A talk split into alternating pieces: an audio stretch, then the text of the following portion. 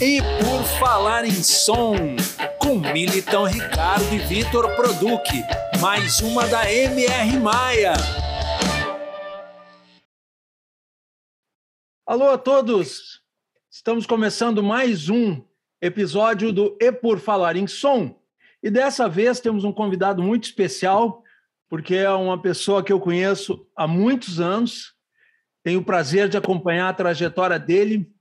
E então hoje nós conversamos com o Marcelo Fruê, que é o fundador, diretor da empresa Fruê Music e dono do estúdio E12, que fica aqui em Porto Alegre. Ele é violonista, guitarrista, compositor e, acima de tudo, hoje em dia, eu acho que produtor, né, Fruê? É isso aí, boa tarde, boa noite, bom dia, não sei que horas estão vendo isso, mas enfim. Uh, é mais ou menos isso mesmo. Na verdade, hoje eu me considero mais produtor e, e criador, de certa forma, assim, de uma maneira geral, né? Porque eu não, eu não me sinto contemplado em nenhuma característica muito específica, na verdade, né? Tipo assim, cantor. Não, eu canto, mas eu sou cantor. Não, não sou cantor. Não, não, não aceito muito dizer que eu sou cantor. É meio essa né? personalidade. Parece uma coisa muito. O cara ah, canta muito, assim, né? Não, eu, eu, sou um intérprete, assim, eu canto, né? Mas eu não sou um cantor. Eu sou um violonista. Ah, também não sou um violonista. Mas essa eu é a toco violão, tem uma certa técnica. É a personalidade não. do produtor, né, Fruê? Que, que, que tem uma atenção para várias partes, né? Por isso que acaba produzindo. Exato. Né? E eu me considero muito mais um, um, um, criador de soluções do que qualquer outra coisa. Né? Fundador e líder da Fruê Os Cozinheiros, né? passou por outras bandas também, mas a Fruê Os Cozinheiros, além de ter se apresentado por todo o Brasil, também já se apresentou uh, na Texas by Southwest, já se apresentou no Japão, quer dizer, tem uma carreira, tem uma, uma, uma abrangência, uma bagagem muito legal dessas viagens, dessas vivências musicais, aí, intercâmbios musicais, né? São 20 anos de mercado. Eu acho isso bacana da tua trajetória, justamente porque tu é um cara que procura muito integrar, né? Fazer, construir pontes. Eu sempre te senti construindo pontes. A gente se encontrou em feiras de música em outros lugares, participando em eventos. E além de, de, de, de atuar nesse sentido desenvolvedor de soluções para os músicos, tu também é um construtor de pontes e preocupado com a formação, né? a formação do, do, dos produtores, formação dos músicos, né? O desenvolvimento dessa parte de produção dos músicos, né? da, da, da mentalidade.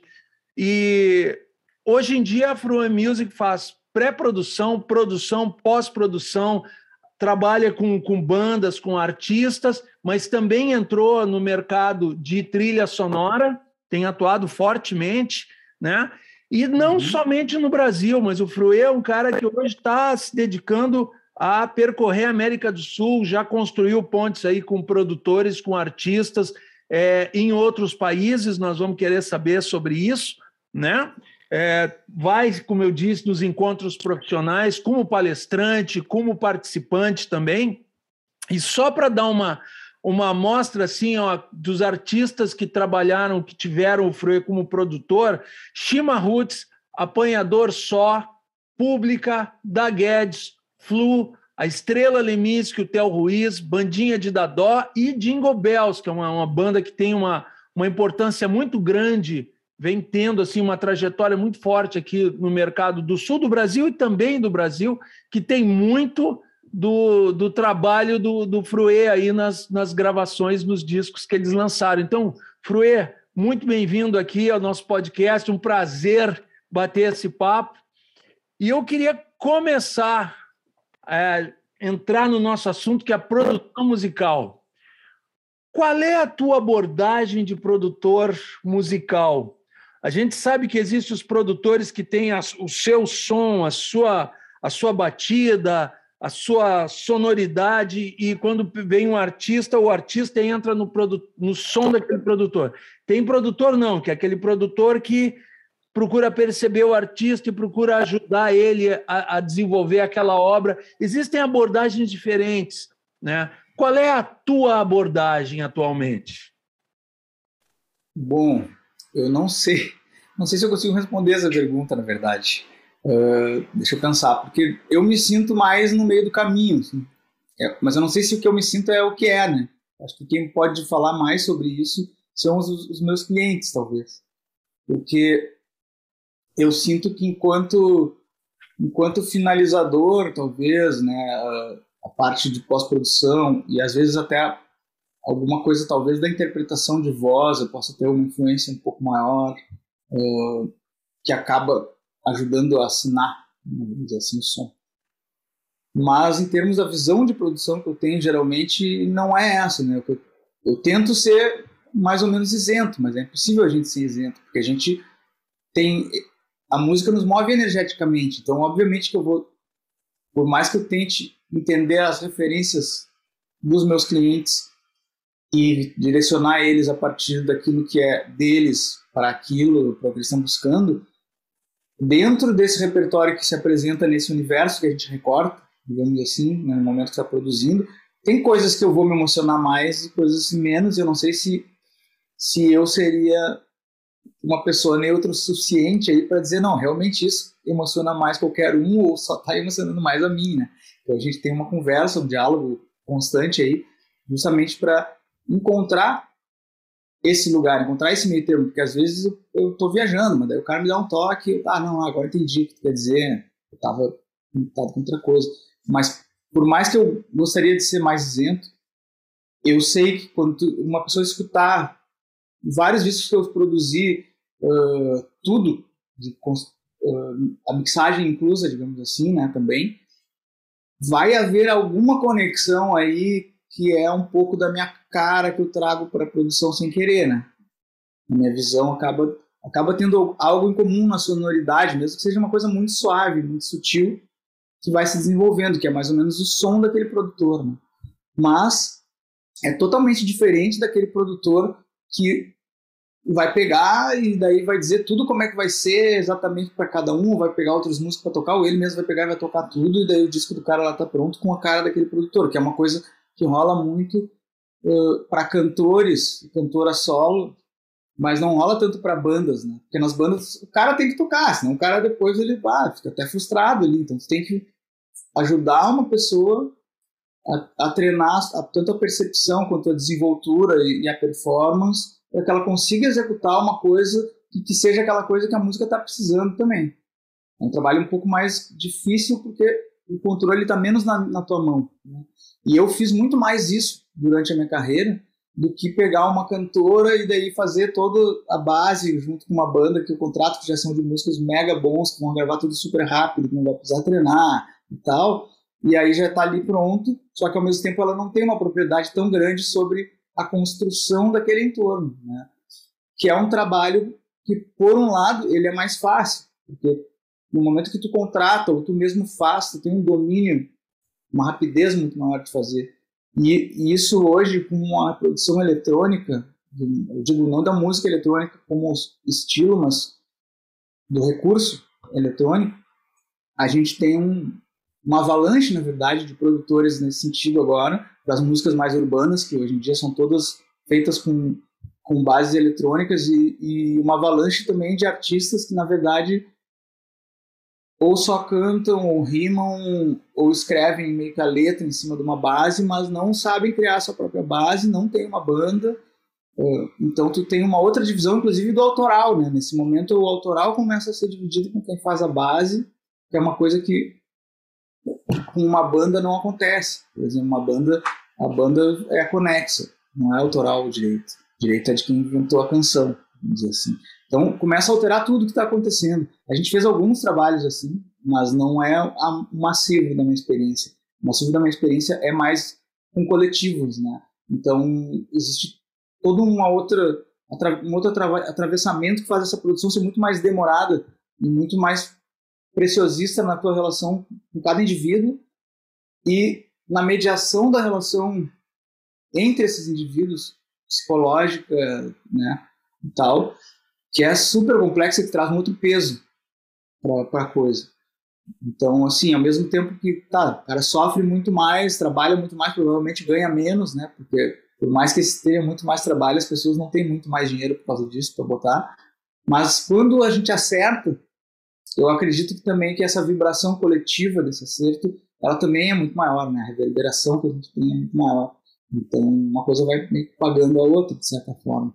Agora, é, é interessante, porque o fenômeno da música, de como o mercado foi girando, como foi mudando, como o ser econômico enquanto ser um artista que só precisa tu e um DJ ou dois ou três ali em cima de um palco e poder daí é mais fácil conseguir ser contratado ou ser escolhido para um festival porque é mais seguro tu vai gastar muito menos para conseguir ir teu custo é muito menor isso acabou trazendo todo um novo conceito que veio se desenvolvendo acho que de metade dos anos 2000 para cá e criou, criou muita força nos últimos anos que é totalmente diferente do que acontecia antes, né? Que é antes mesmo, antigamente mesmo quem era solo tinha uma banda. Vamos dizer assim, a tendência, a pessoa queria ter uma banda. Hoje em dia as pessoas não querem mais ter uma banda porque entenderam que uma banda é um peso, é uma cruz que vai carregar. Apesar de ser muito lindo quando está pronto o trabalho. Então a gente vai se adaptando. Eu vou me adaptando também a isso. Mas eu acho que tem um pouco disso também. Quem produz a base toda, por exemplo, vai acabar influenciando muito mais a sua sonoridade, suas ideias ali, do que o cara que está fazendo, ajudando, na verdade, não fazendo, né, mas ajudando com que os próprios elementos performem e somem as suas ideias e a sua maneira de fazer aquilo ali. E daí tem um resultado final que não tem como ser tanto a minha cara, porque na verdade está passando por outros, outros sujeitos antes, né? Então, naturalmente, vai ter menos. Agora, só para fechar, assim, arrematar, é uma pergunta muito boa. Uh, voltando só para o princípio, né? Uma das minhas principais uh, preocupações quando eu vou produzir, hoje em dia, é fazer um mapeamento de, desse cliente, dessa pessoa, desse artista, dessa artista, dessa banda, que seja, quem seja, e cada um, assim, tanto um pouco da sua vida, quanto do seu som, quanto das suas referências, quanto das, das suas ambições profissionais, assim. Para que eu, nessa equação eu consiga entender como que eu me encaixo para ajudar essas coisas a acontecer, para acelerar esse negócio, né? E nesse nesse embolo todo, que é super amplo, na verdade, tem uma coisa que para mim é a coisa mais uh, valiosa, que é a autenticidade desse, desse artista. Tá? Isso é uma coisa que provavelmente quase todos têm, ou pelo menos 90% das pessoas têm assim, algo que é autêntico. Mas muitas vezes o que eu vejo passar aqui é que a gente acaba mascarando a nossa autenticidade pelo tesão que a gente tem quando, se, quando a gente se emociona com coisas que a gente faz artisticamente que chegam muito perto dos nossos ídolos, entendeu? E a gente tem uma tendência a mascarar aquilo que na verdade é o mais valioso dentro da gente, por botar, digamos assim, tempero demais das nossas referências ali. Né? Esse é um erro muito comum. Então, eu costumo me atentar muito para isso, para entender, tentar achar, né? Eu vá conseguir sempre, mas eu vou conseguir fazer o cara, ajudar o cara a dar um passo, pelo menos, para mais perto do que seria a sua autenticidade. Né? Isso para mim já é uma vitória, porque essa coisa que talvez não esteja tão preparada, não esteja tão pronta quanto tu imitar um artista que a gente gosta, que a gente já sabe a fórmula dele, então a gente faz dar certo. Né? Esse diamante bruto, digamos assim, da autenticidade do artista, da artista, isso é o mais valioso. Que é a única coisa que pode fazer uma pessoa se conectar com essa essa artista, esse artista, essa pessoa, esse trabalho, e não poder encontrar em mais nenhum lugar aquilo. Porque se eu puder achar num clássico que já é muito grande aquilo que tu está me entregando enquanto artista, eu não vejo razão para consumir a tua arte. Mas eu não vejo razão para consumir a tua arte, saca? Porque justamente assim, ah, se é meio, se a coisa é, sei lá, ah, é tipo Pink Floyd, o som do cara, na letra não tem nada interessante, na, na música não tem nada diferente, a atitude do cara também não tem nada tão especial. Daí, eu, por que, que, hora que eu penso nessa sensação, eu ver esse tipo de coisa, eu sempre vou ouvir o Pink Floyd, entendeu?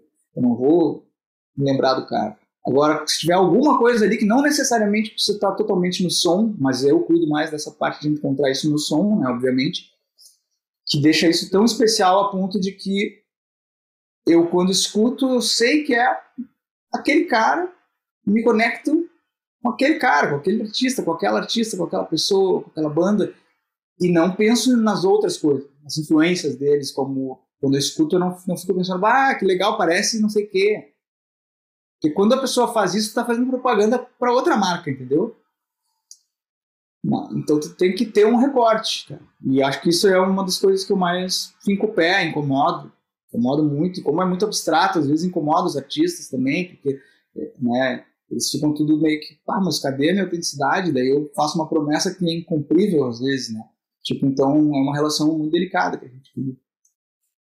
Mas é lindo. Cara, eu acho que é, a gente. Eu fiquei pensando enquanto tu, tá, tu estavas falando, estava é, me lembrando que um tempo atrás, quando a gente se falou, uh, tu disse assim: eu estou entrando numa imersão junto com o pessoal do Jingle Bells para preparar o próximo, a gravação do próximo disco. Eu acho que se tu pudesse contar um pouco como é que foi essa produção, acho que já é um exemplo disso aí que tu está falando. Já deu para ver que tu é o cara que tu vai garimpar vai procurar ali o que, que aquele artista tem ali de, de, de coisa bacana para trazer para um polimento, mas do que é dele.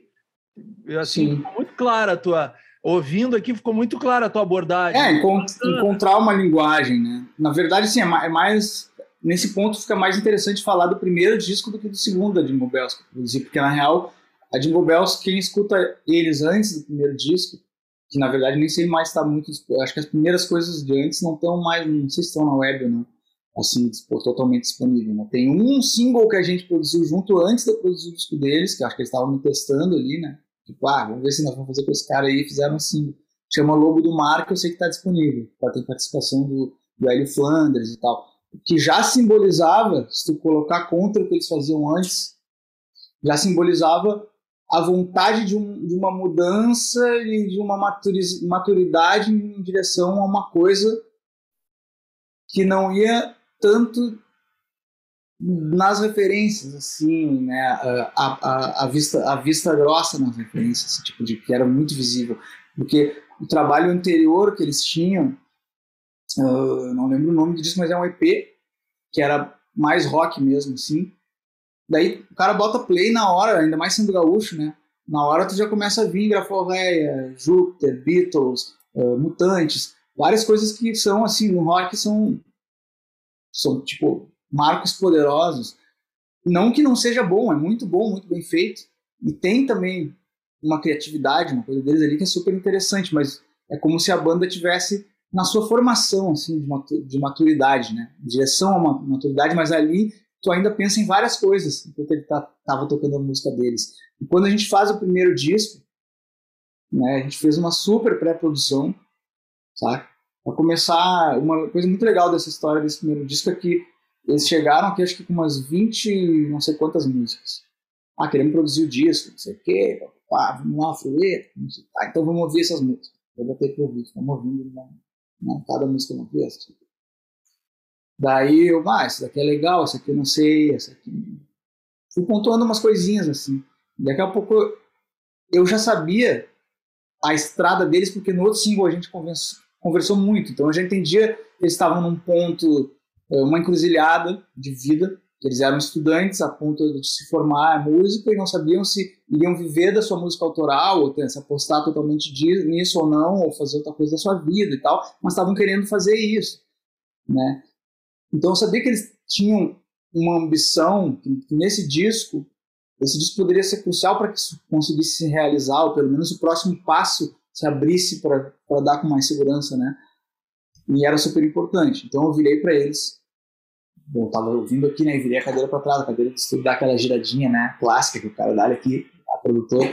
Daí virei para eles e falei, galera, o negócio é o seguinte: se vocês querem chegar onde eu acho que vocês querem chegar, eu preciso de 10 músicas melhor que essas que vocês me deram. Eu, obviamente eu exagerei, tinha várias músicas boas ali, entendeu? Mas eu exagerei porque tu pede 10, os caras fazem duas, né, normalmente. Mas é. esses caras, eles são fenomenais, entendeu? Eles pegaram e fizeram música todos os dias, por um mês. Se reuniram e fizeram música incansavelmente. Quando eles me trouxeram de novo material, acho que tinha umas 15 ou 18 novas coisas entre músicas e algumas ideias incompletas, algumas incompletas demais, que daí saíram do páreo, né? Acho que virou umas 10 ou 12 mais, não me lembro agora o cálculo. No total foram tipo umas 36, eu acho, saca?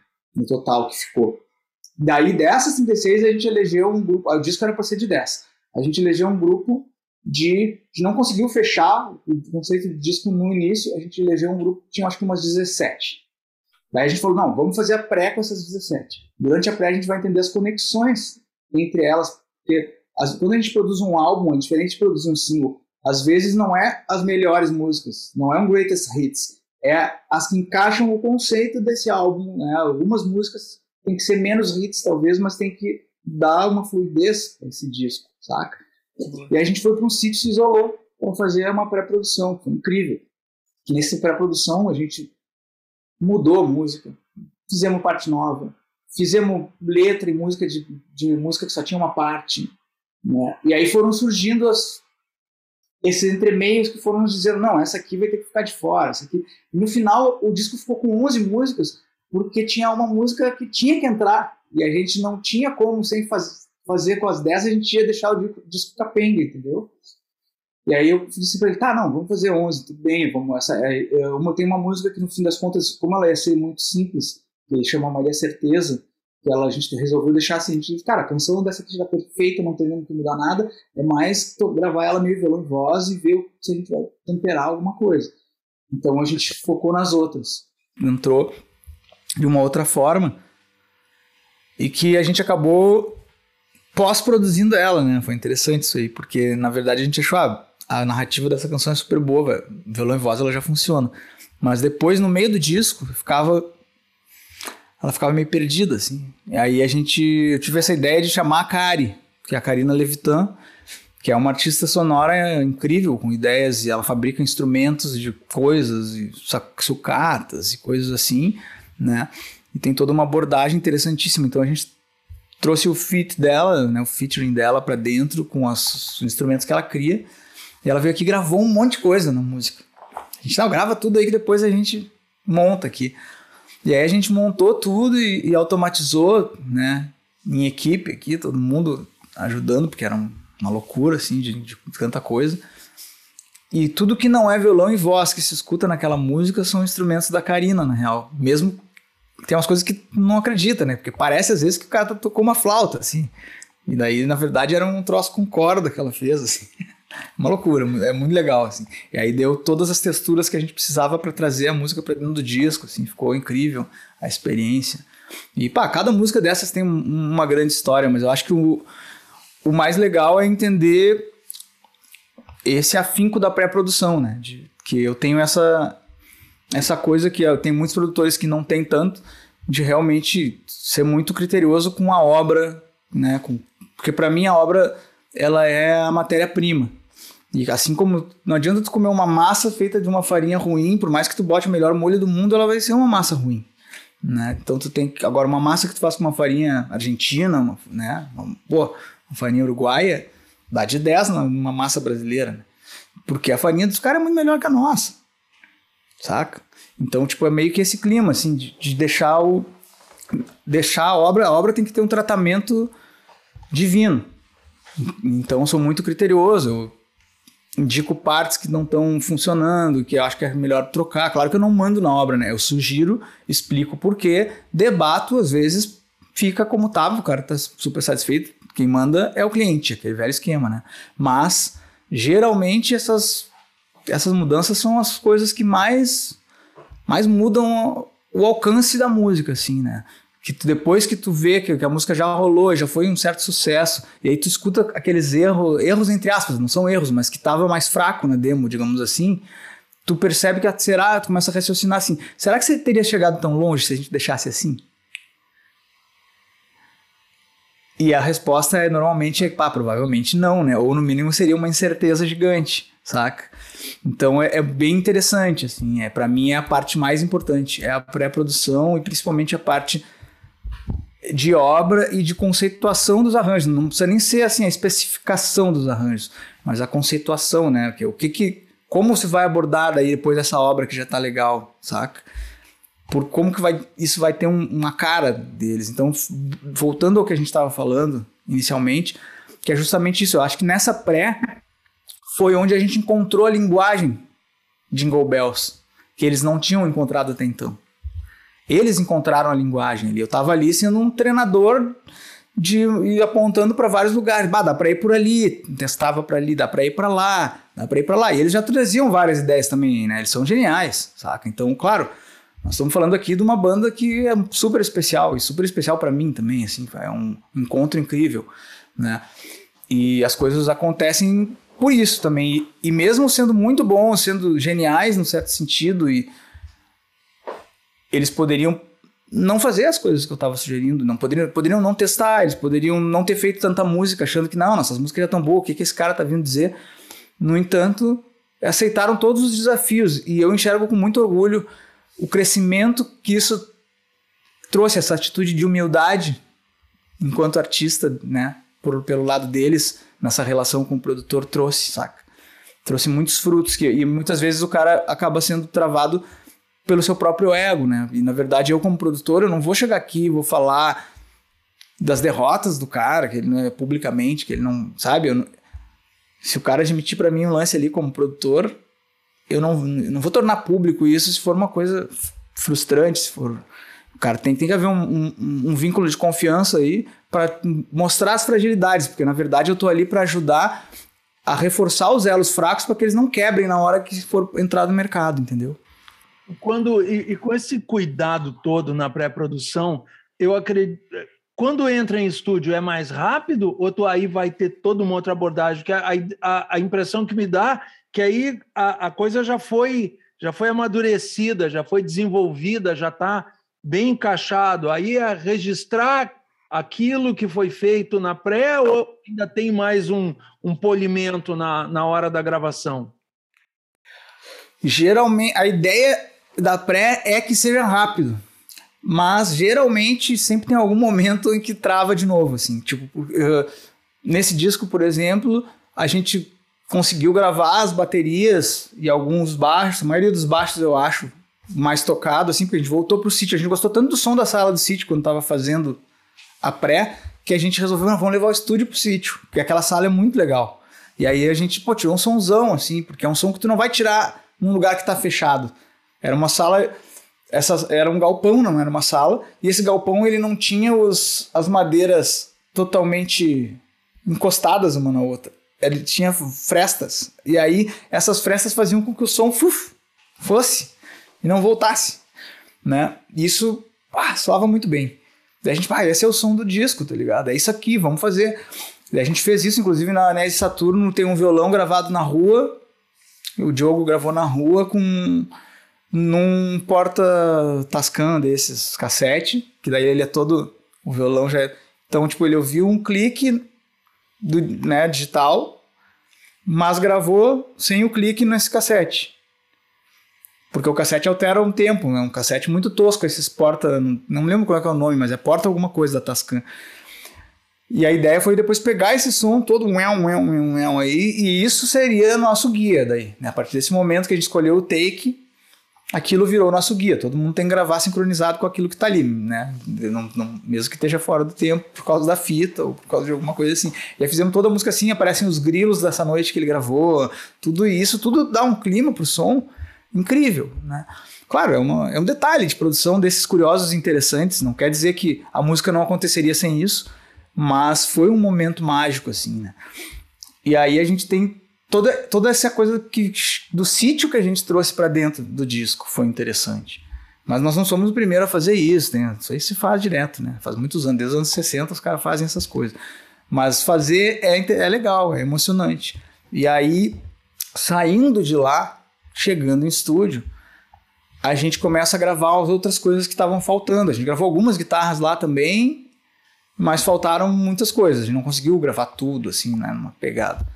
Daí, só que no estúdio tu já começa a ouvir tudo mais analiticamente e tal, daí tu começa a perder mais tempo. Então, existiu também uma investigação muito grande tímbrica do, na gravação das coisas, para achar o que que era o negócio para aquela, aquele fraseado, aquele momento. Isso é necessário? Não, não precisaria talvez ser tanto assim, mas a gente estava nessa busca, a gente estava nessa vibe. Foi um conjunto de. Todo mundo estava nessa vibe. Então, às vezes, a gente, pô, tem, tem uns teclados que a gente demorou, sei lá, quatro horas só baixando o som do teclado. para depois gravar. O, o Wurlitzer, principalmente, assim. Só que vai ouvir aquele som ali e não acha em nenhum lugar, entendeu? Porque a gente pegou, botou um pedal de distorção, não sei o que, daí comprimiu não sei como, e botou o microfone, sei lá eu de que forma, que eu já não me lembro, num ampli específico, papapá, e aí uma forma que o cara tocava mais fraco e o som vinha super alto, vinha um ruidão também para fazer isso, mas isso causava uma textura de som que tu não tiraria tocando um instrumento forte e, e microfonando normalmente, entendeu? E aí, no meio do som, aquele ruído, ele só dá uma textura legal, ele não atrapalhava, não parece. Ninguém nunca viu, ouviu o ruído ali. Entendeu? Então foi todo um estudo, na verdade, que a gente foi fazendo, se for pensar de certa forma. Um estudo um pouco caótico, né? Porque no estudo mesmo eu deveria ter anotado coisa por coisa. Mas aí, como a gente quer fazer o mais rápido possível também, porque já sabe que vai demorar, a gente não anota tudo, a gente anota só o que é muito importante e o resto a gente não anota. Mas isso foram incontáveis vezes que a gente fez, né? como é ligado com, com como se fosse um experimento, né, que a gente faz na produção musical muitas vezes, né? E, e é muito interessante isso. Eu queria uh, aproveitar que tu, fal, tu tá falando bem dessa parte do da essência do, do, do, músico, né, que a gente tem que tirar, né, tem que buscar essa essência deles e, e esse algo verdadeiro. E eu já queria falar de gestão de carreira, né, que eu acho que também a gente tem que buscar. Quando, quando se trabalha nesses dois lados, tanto na produção musical quanto no, numa gestão de carreira, também está muito ligado à, à essência do artista, né? O que ele é, o que ele se propõe a fazer de verdade. Coisas que às vezes nem ele. E o que ele pode ser. Né? Entende, né? E o que ele pode ser, né? Eu queria ver como que tu lida com isso, como que tu que tu faz esse paralelo entre a produção musical, a identidade musical e, e a gestão de carreira. Cara, assim, eu, eu não sei. Não sei se eu posso afirmar que eu faço gestão de carreira, tá? O que, eu, que acontece assim. E que é que eu também, ao, ao longo dos anos, eu fui mutando, né? O meu, o meu norte produtivo foi, foi mutando, tá? Isso é uma coisa interessante. Porque, por exemplo, assim, eu comecei. Eu comecei com o estúdio nos anos 2000, me dei conta que eu era produtor musical sem querer, em 2003 para 2004, que é quando eu comecei a assinar disco pública da Guess, não sei o quê. E aí que eu comecei a entender que, na verdade, o meu estúdio era um estúdio que não tinha nada. E comecei, eu, eu abri, fiz um trabalho e começou a lotar. E daí, me, quando três anos depois, eu descobri que, na verdade, lotava porque espalhava no boca a boca que os caras estavam cantando para gravar, e eu ficava dizendo, não, ah, quem sabe tu não canta assim, daí fica melhor. Que para mim era natural, eu escutava um negócio e me dava, né? Meio que tinha esse dom. E, e aí, só que eu não sabia, eu tava ali gravando e ah, dava as dicas para participar, ajudar. Depois eu vi que o que estavam comprando de mim não era o estúdio, eram as dicas. Daí que eu fui entender que eu poderia ser produtor musical, que não sei o quê. E aí, nos próximos artistas que começaram a vir, por exemplo, a, a Pública tinha produzido dois singles comigo antes. E daí eles vieram produzir o disco, eu falei, não, mas é que agora eu quero produzir, eu quero assinar a produção. Né? Não quero mais sair ficando do Google Studio da dica. Porque senão eu tô, tô botando fora a minha assinatura, né? Tô dando tudo de graça e não ganho nem o crédito. Assim. Fazendo só e aí, som, né?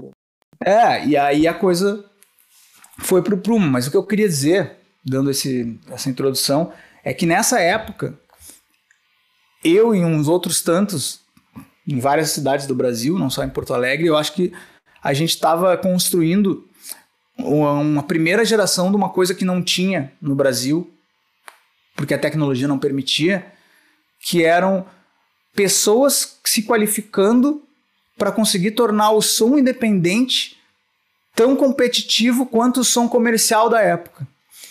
E eu acho que eu tracei esse caminho foi importante. A gente conseguiu pegar bandas que em outro cenário não, não seriam relevantes porque a demo dela seria muito mal feita, mal gravada e as pessoas não iam entender que aquele som era legal e não ia acabar não tocando na rádio, ia acabar não tocando não sei o que, ia ficar à mercê de uma decisão de um cara de uma gravadora que talvez eles nunca chegassem a levar uma demo para esse cara, entendeu?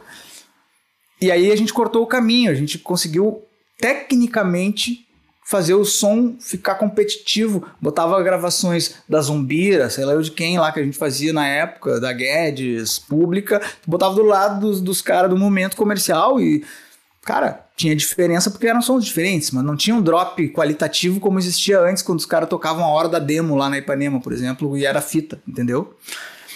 Então, eu sinto que durante toda a década de 2000, a gente tinha esse papel a desempenhar, esse papel de que tu fazer tecnicamente dar certo uma boa ideia, já colocava essa ideia nos, nos holofotes, porque não havia muita gente fazendo isso e não havia competição.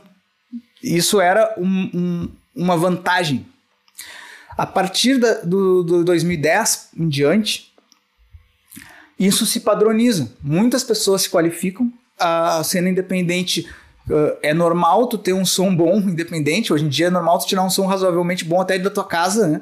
Então virou tipo uma obrigação ser tecnicamente bom. Não é tecnicamente bom, tu nem entra direito, né? não consegue nem começar, mas todo mundo se facilitou ser tecnicamente bom.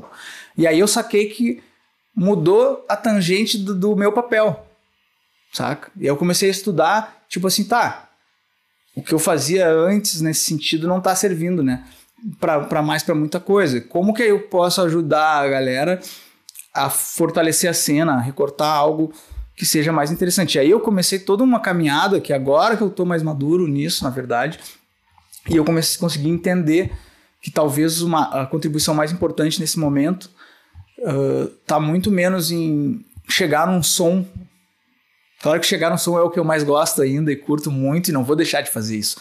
Mas eu acho que a minha contribuição mais importante nesse momento são esses anos de estrada que eu tenho de entender a relação desse som que a gente vai buscar e dessas letras e dessa melodia e dessa música, dessa linguagem, digamos assim, de uma maneira geral, com as possibilidades de mercado nos nichos em que esse artista poderia ou não se encaixar e se posicionar, né? E ajudar a acelerar esse processo de encontro, porque eu acho que a gente, os artistas em geral gastam muita energia testando se paga muito por essas coisas, porque é muito tempo gasto em Facebook, não sei o quê, e às vezes gasta para gravar bem, e gasta para divulgar, ou gasta tempo, ou gasta dinheiro, às vezes para atirar para vários lados, para daí se encontrar em algum momento lá e fazer uma coisa que realmente consegue caminhar.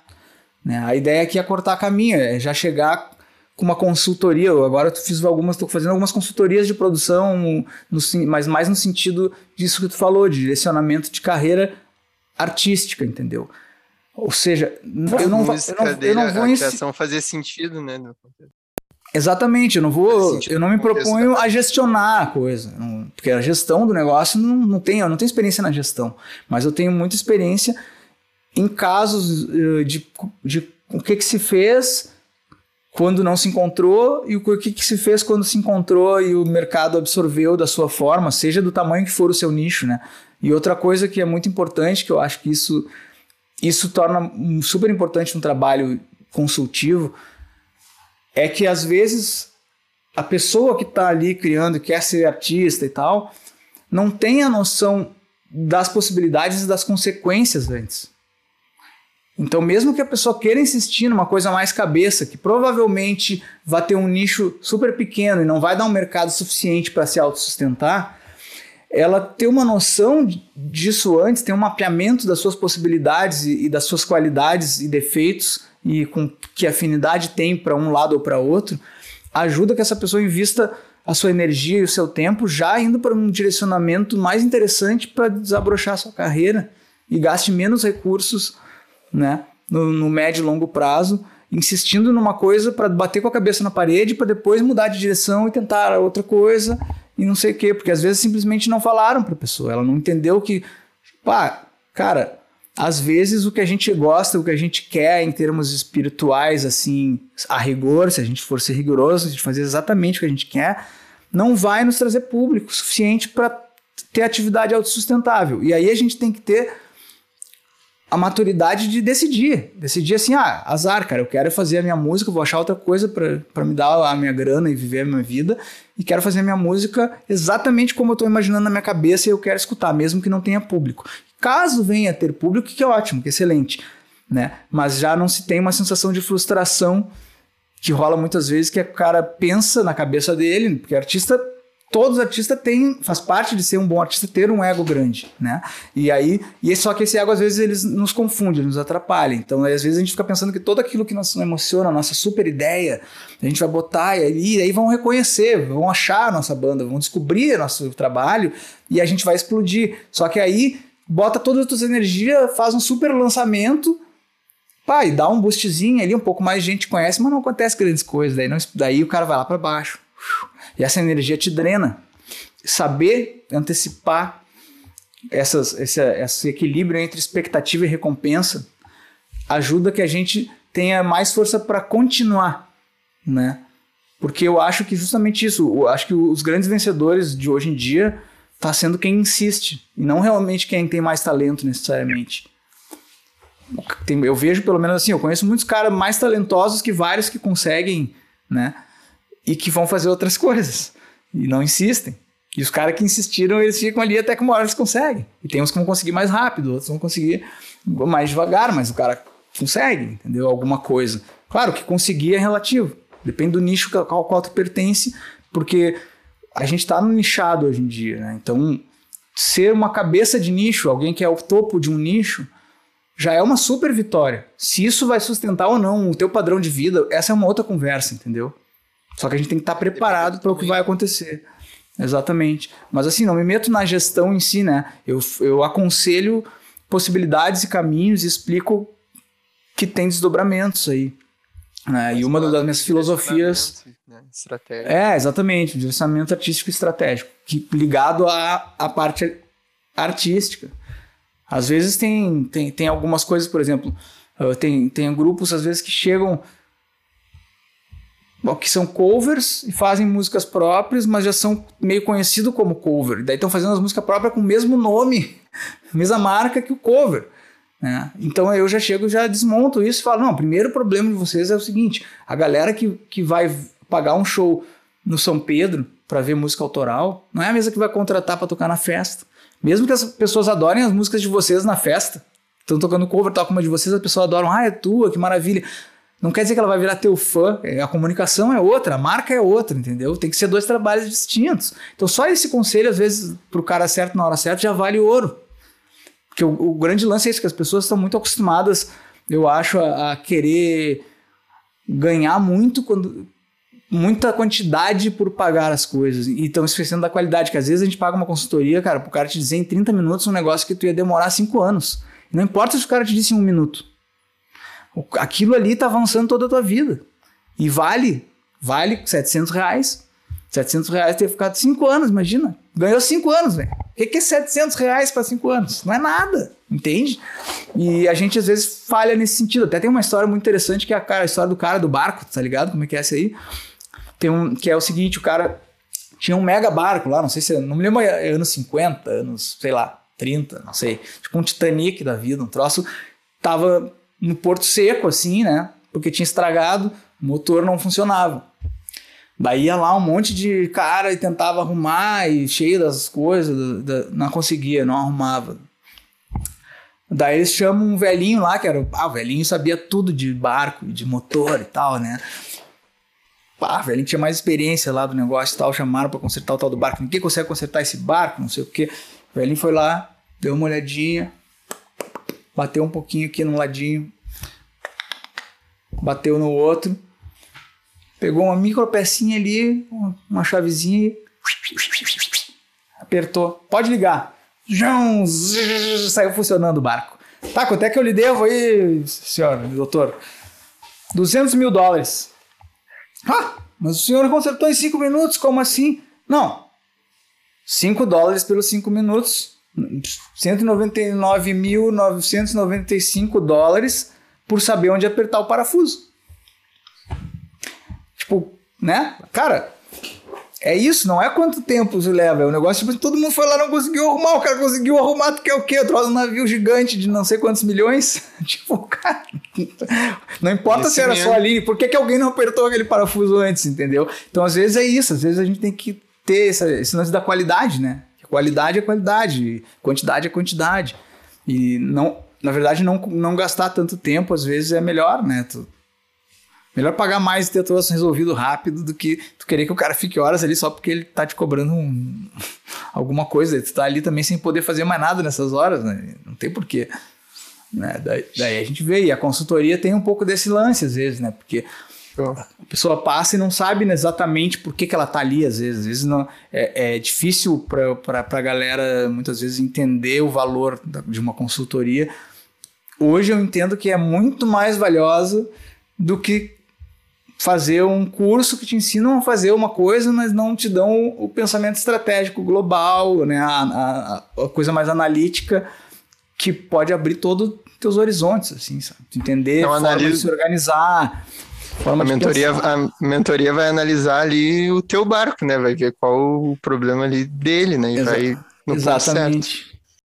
Um pouco também. É, para mim é revelador isso aí. Assim. E tu vê que o cara pode ter e coloca isso de uma forma um pouco mais clara devido exatamente à tua experiência, à tua expertise.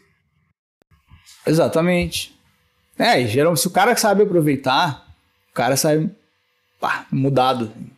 É um shift na cabeça, né? Chuf. Parece que abre, tira um véu, assim, e o cara entendeu que ele estava buscando tudo no lugar errado, assim, né? Tem, tem um caso até de um cara que, enfim, eu não posso citar, assim, mas eu vou contar o exemplo, né? Porque essas coisas de consultoria são sempre meio privado, né? Mas, tipo, eu... Que eu cheguei... O cara, ele, era um, ele é um músico, não é daqui, tá? De outro lugar do país. Mas, tipo, ele é um, era um músico que tinha feito universidade de música faculdade de música popular, mas faculdade de música, né? E tinha um trabalho interessante, um cara interessante, que tocava lá na noite, na cidade dele também, às, às vezes. E ele não entendia por que, que não, não tinha tantos ouvintes, não tinha tanto like ali. Ele lançou um disco super bom. E tinha assim, sei lá, na época ali, eu acho que era 2 mil plays, alguma coisa assim no máximo. Tá? Que é pouco, né? Pra tu fazer alguma coisa. E aí eu Fiz a consultoria com ele e analisei tudo, né? Toda a vida do cara, as músicas que ele tinha, as no novas, as músicas antigas, os números de rede, números de não sei o quê. E aí eu falei para ele algumas coisas durante esse processo que foram muito interessantes, além de fazer, ajudar ele a, a estabelecer um método de pesquisa, né, de tanto de concorrência quanto de mercado, coisa que ele poderia usar para ele depois para desenvolver o, o bojo mesmo da coisa, né? É um, tipo um plano, assim, né? Plano para ele aplicar. Mas que eu acho que foi mais interessante foi eu ter me dado conta que ele tinha ele tinha um espírito que era o que brilhava na música dele para mim quando eu escutava era algo mais popular, mais, mais, mais positivo, assim, era um recado alegre, quando ele cantava mais alegre, mais abrasileirante, assim, sei lá, e, e mais suave, mais sem tantas pretensões uh, estéticas rebuscadas, digamos assim. É uma vibe, saca? E eu cheguei para ele e falei, cara, acho que tu tem que entender o que que tu quer passar, qual é que é a tua viagem da tua vida, né? E aí ele chegou à conclusão que ele queria passar coisas para as pessoas se sentirem bem. Ele gosta, ele mora na praia, ele gosta de surfar, ele gosta de passar essa vida natural, essa vida saudável, vamos dizer assim. Eu falei, cara, então é isso que tu tem que fazer. Porque o que aconteceu no primeiro disco dele é que ele fez um, uma mistura que não se posiciona. Por quê? Porque ele saiu de uma comunidade que ele estava convivendo, que é a comunidade da galera da música. Em vez de pensar em quem seria o público consumidor dele, ele tentava fazer umas coisas com os acordes rebuscado, com não sei o que, que daí é meio meio Lenine, não sei o que, com não sei o que, meio, sei lá, umas, umas, umas pintas mais que são valores escultuadas como músicos também, assim como, né, que tem, desenvolveram uma linguagem musical, que tem uma complexidade ali, mostra que tu rebuscou, que tu fez e tal. E aí fez um trabalho que é muito mais difícil de escutar. Só que ele também não tem uma técnica musical e uma performance de super músico jazz ou algo assim, uh, com uma característica tão forte do instrumental ou de alguma coisa que marque assim, para que fosse super relevante para essa galera que consome isso, né? E aí ele estava perdendo tanto o público uh, mais simples, mais comum, que na verdade é o melhor público que se pode ter, porque é onde está né, a maior parte do consumo da música. Uh, E nem a galera que era acadêmica, que eram os amigos. Tipo assim, agradou os amigos, mas não agradou o público em geral da academia da, da música, vamos dizer assim, entende? Porque não chegava a ser um, um Yamandu, um negócio que, que é um fenômeno, né? Porque geralmente é isso, né? Nesse tipo de som mais uh, científico, acadêmico, não digo científico e acadêmico, eu quero dizer algo que é mais da virtuose, de, de, de ser rebuscado, mesmo que não seja tão, né, tão... Geralmente, quem vem para fora é os caras que exageram muito para esse lado, conseguem fazer um troço praticamente genial, assim. E é uma outra competição, é uma outra viagem. Não tem nada a ver com as letras simples e, de, e a vibe tranquila, que às vezes são os acordes meio comuns ali, né, maiores. Então, e ele conseguiu a partir daí desenvolver um trabalho que tem acordes um pouco mais rebuscados, mas não tanto, não, né? Não tem essa aquela curva que elimina a vontade das pessoas comuns escutarem. Entrou no pop, fez bem mais pop as coisas, mas usando esse conhecimento musical que é muito interessante, né? Em cima da linguagem pop. E cara, não ficou mega, super, hiper famoso, mas as músicas dele agora estão com 80 mil, 60 mil, entendeu? É um crescimento de quantos mil por cento? Saca? Caraca, e, sensacional. Mas eu não sou o responsável por isso, tá? Eu só abri a cabeça do cara. Depois ele procurou outros caras, né, dentro do, do métier desse nicho, que ajudaram ele, tanto em como se posicionar nas redes sociais, quanto na sonoridade, na busca da sonoridade do som dele. Foi aquele ajuste no parafusinho que fez toda a diferença. Exatamente. Muito legal, foi muito legal ver que aconteceu isso, sabe? Que eu fiz num, num, num, ano com ele e um ano depois o cara tava com não sei quantos mil por cento a mais de ouvinte, cara. Saca? Mesmo que não seja ainda o suficiente para sustentar a carreira dele, ainda é baixo nesse sentido, é um crescimento, né? É que nem pensar que nem empresa. Pensa em dobrar o faturamento. Ele deve estar tá satisfeito também porque ele ele está dando, pelo que tu colocou, ele também está deixando fluir aquilo que é a essência dele. Exatamente. Então, assim, uh, não, só para finalizar esse assunto que o Vitor uh, trouxe aí, né, da, da gestão, desse gestão. Falou direcionamento. Direcionamento é. estratégico. Não, não, mas digo no teu caso, tu falou gestão executiva, alguma coisa assim, não? É, gestão de carreira, assim. Gestão de carreira, isso. Um paralelo, Bom, um paralelo eu acho que isso, claro. Não, perfeito, mas só para fechar isso, eu acho que é importante. Eu estou numa entrevista aqui com, com o professor Militão, foi meu professor, né? Na PUC tive as graças de ter professores como o Militão e Ricardo Severo, que também é um grande amigo né, na publicidade, no PUC lá. E eu acho interessante nesse assunto eu trazer um pouco uh, do Militão para minha conversa aqui com vocês. Por quê? Porque quando tu está falando de gestão de carreira, cara, tu está falando de music business. E quando eu estava na PUC, eu tinha 20 anos, sei lá, tá? Tava começando a minha carreira. Um militão chegou para mim e não foi uma nem duas vezes, foram umas 10 vezes. E falou assim: "Cara, faz o curso do Sebrae, tem que entender como é que é o business do negócio, para cuidar e administrar e não sei o quê, porque senão depois, senão na música é muito problemático. E eu não fiz, entendeu? Eu não fiz o que ele me falou. Eu acho que uns 20 anos depois que eu consegui chegar no nível que ele esperava de mim. Assim, e eu todas as vezes que eu fiz, dei algum passo nessa direção, eu lembrava do Militão. Todas as vezes. Tipo, porque eu me lembro, ah, esse cara já tinha me dado as barbadas e eu tava patinando. Ou seja, eu não escutei a apertada de parafuso de, cinco, de 20 milhões de dólares. Porque eu estaria muito mais tranquilo se eu tivesse escutado o que ele me falou, cara. Eu tô correndo atrás, né? quer dizer, agora eu já tô mais tranquilo, mas tipo, eu, eu passei anos correndo atrás de uma busca de uma coisa que tá, eu tava atrasado, porque a vida começa a girar, e tu não consegue mais parar para se especializar naquele assunto ali, realmente entender tudo como tu vai fazer, né? E eu ainda sofro, ainda sofro hoje, não na parte estratégica, de gestão estratégica nesse sentido, mas na parte de gestão administrativa mesmo, porque eu, eu tenho que fazer, eu sou obrigado a fazer, não é uma coisa que eu queria fazer, né? Eu sou obrigado a fazer. E eu faço muito mal, cara. Eu faço muito mal. Eu faço bem o suficiente para conseguir continuar tendo mercado e continuar expandindo um pouco, o que tá, já é melhor do que muitos por cento de pessoas, mas mas eu, eu me incomodo demais para fazer. Eu gasto muito mais tempo que precisa para fazer. Eu tenho essa consciência. Eu só não consigo sair desse, desse buraco porque eu não fiz o tal do curso lá que ia me dar uns caminhos. Agora eu não tenho tempo para fazer. Porque eu tô sempre correndo atrás da roda, entendeu?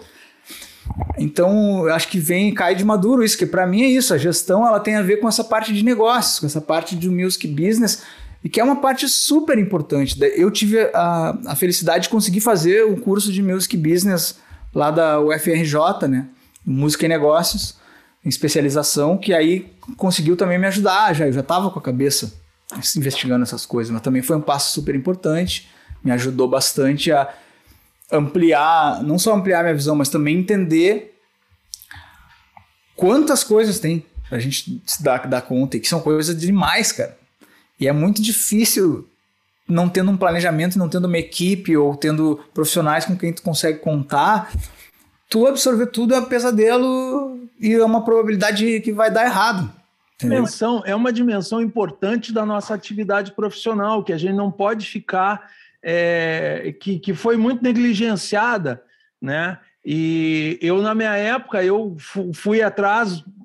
Como é que eu, como é que eu gerencio? Né? Tinha banda e eu tinha já a função, eu, eu assumi naturalmente a função de, de, de manager da banda, né? E eu, daqui a pouco eu disse assim: peraí, eu preciso, de, eu preciso entender como é que a gente cuida da parte profissional, como é que eu administro isso. Aí fomos eu e Gustavo Vasconcelos, que tu conhece muito bem, que eu estou vendo ali ao fundo o prêmio Profissionais da Música. Fomos nós dois lá, dois jovens lá, fomos fazer aula lá no Sebrae de Brasília e foi muito importante né? Porque exatamente me abriu um universo. Olha, também tem técnica, também tem ferramentas, tem processos, tem conhecimento para a gente otimizar isso, para não sofrer tanto, né? Exatamente. Então, uhum, é, foi uma coisa que eu que eu que eu uh, que legal. Eu fico feliz assim que eu, né? Que eu, se eu pude ajudar um pouquinho. É, e eu, eu, uma coisa muito bacana, porque hoje é, eu acho que houve um, houve um avanço no mercado brasileiro, que hoje se fala em gestão de carreira, essa coisa toda, e eu vejo um, um, um cara assim, jovem, super promissor como o Vitor, que já está focando, interessante, olha, eu quero trabalhar nessa coisa de gerenciamento de carreira, vê que ele, ele, ele é uhum. é músico, ele sabe gravar, ele, e ele está buscando se aprofundar, mas ele também ele achou já o foco dele, que ele, que ele me declarou assim. Não, eu acho que é um, que é um espaço de trabalho bastante interessante, é. é muito necessário. Né? E... e... é onde tem é o elo fraco da nossa cadeia no independente, assim, né? No, no alternativo, vamos dizer assim. Eu acho tipo, que o trabalho porque... que tu vem fazendo tem sido importantíssimo, porque tu, tu ajuda os artistas a, a, se dar conta dessa dimensão e já consegue fazer com que eles desenvolvam foco. Isso é muito importante. É, mas eu acho que falta aderência. Assim, é um produto que eu botei no mercado não faz muito. Uh, teve uma série. Até vou dizer assim, teve mais aderência do que eu pensava, só que eu tava, eu tava bem pessimista, na verdade. Mas longe de ser uma galera que tá abrindo a cabeça tri rápido. Assim, eu vejo muita gente talentosa, girando no seu próprio bolha, digamos assim. Que o nosso problema, que eu vejo, tem um problema muito sério na música, eu não sei se mais, talvez aqui no sul seja um pouco pior, tá? Que é, que é o seguinte, agradar aos vizinhos, aos colegas e não entender que é uma gente, cara, nós somos uma indústria da música, tá? Quando eu tenho uma fábrica de vassouras, eu vendo para quem tem casa suja, cara. Eu não vendo para quem faz vassouras, entende? Porque se todo mundo vender para quem tem fábrica de vassoura, não vão comprar mais vassoura, é, não vão valorizar, não adianta, não adianta, sabe? Claro que algumas músicas são músicas para músicos, mas não existe um mercado tão vasto assim de música para músicos. É, o mercado vasto é de músicas para pessoas que escutam música, que não são músicos. Ou que podem ter até uma relação de aprender um instrumento, alguma coisa, mas não são músicos da profissão e tal. E a gente às vezes convive muito numa, num autoelogio, eu sinto que, que até certo ponto é saudável, mas em determinado momento é tóxico. Porque daí a gente acaba fazendo coisa que impressiona muito nossos colegas, mas não recortam o mercado para tornar autossustentável de verdade a música alternativa independente. E que não precise fazer uma música mega pop, vamos dizer assim, para ser autossustentável, mas talvez ela tenha que ser um pouquinho pop, ou pelo menos a linguagem dela tenha que ser entendível por quem escuta músicas menos elaboradas, entendeu? Não, não quer dizer que não precise ter nenhuma elaboração. Essa mas tem que ter uma dose aí, a gente tem que procurar uma dose, eu fico insistindo nisso, sendo chato com os caras nisso. Cara, a gente tem que achar uma dose que possibilite tu fazer o que tu quer, o que tu gosta, ter tuas viagens massa, mas também conseguir abrir o leque de público, porque o nosso leque ele já é, o máximo dele já é pequeno. Entendeu? O máximo, que já é difícil de alcançar. E se a gente pegar 1% do resto, é três vezes o nosso tamanho. Sacou? Que é um abismo a diferença. Eu assino embaixo o teu ponto de vista. Eu acho perfeito. Eu estava, essa semana passada, eu estava assistindo no YouTube uma entrevista do, do Corredor 5 com o Manuel Poladian, que é uma aula de gestão de Não. carreira e, e, passa muito pelo que tu falaste. Eu, o Poladian, sabendo, assim, ele diz assim, cara, a gente tem que entender o que, que o público está querendo, tem que ter respeito pelo público que está pagando. Então, eu acho claro. que não, não é uma coisa radical, tem que vender, tem que fazer só. Não. Exato. É uma adequação, não ele, é uma. Ele diz assim: eu sou artista, eu também sei o que, que é uma coisa bem feita, uma coisa bem produzida, e é isso que nós temos que levar para o público, mas a gente também tem que entender o que ele quer. Então, Exatamente. essa posição, sabe, dessa conciliação né, das duas coisas, de achar o, o possível, né? E, é isso aí. Aí eu, como músico, digo uma coisa também: é, que a gente tem aqui uma herança da, de uma tradição harmônica europeia que foi muito desenvolvida, mas a gente, graças a Deus, aqui na América, no Brasil, nos Estados Unidos, a gente também entrou em contato com uma tradição riquíssima, ri, uh, riquíssima, rítmica, que veio da África, da África Negra, que não tem essa, essa complexidade harmônica que foi desenvolvida, mas tem uma complexidade rítmica que é um negócio. E que a gente faz isso, às vezes, naturalmente, que isso está embebido na nossa cultura popular, que é fantástico. Agora, eu, eu que toquei rock and roll com três acordes, eu digo, olha, cara, para tu levantar uma plateia com três acordes, tem algo mais entre, entre esses três acordes que tem que ter para tu fazer a galera arrepiar e levantar e o troço virar uma festa. Claro. Né? Então, ah, só porque só tem três acordes, não é que, que, que seja necessariamente. É, é, não, é só olhar o Bob Marley, né? Para mim, um dos, um, Bob Marley é um dos maiores gênios do, de toda a música e um troço várias vezes é dois acordes, né? Nem três. Porque tem uma riqueza ali de textura, de ritmo, de, coisa, de vibe, né? Que, que é Puxa vida, né? Então, música. E aí que tá bacana, eu acho bacana o teu trabalho. Tu estava eh, mostrando com tantos cases assim, cara, é uma coisa muito bacana. Quer dizer, tu faz um trabalho no artesanato, uma orivesaria junto com o artista, procurando polir aquilo que ele tem de bom, descobrir, apontar caminhos. Foi bem como tu falou no início da nossa conversa. Tu é um desenvolvedor de soluções. Maravilhoso isso, né? Exato. Soluções musicais, soluções até um pouco do direcionamento do, do, do, artista, dele se entender com ele próprio, com a sua arte, com, com a claro. sua trajetória profissional, né? Eu acho uh, muito bacana, eu te admiro muito, assim, sempre ao longo desses anos todos que a gente... Ah, é, é recíproco também. É, é... E eu queria te agradecer, né, por todas as dicas, porque realmente talvez eu não tivesse Cada movimento que eu dava também é porque eu me lembrava da lição, né? Não era, eu não atendi, eu não atendi a lição prontamente, mas ela ficou em mim, entendeu?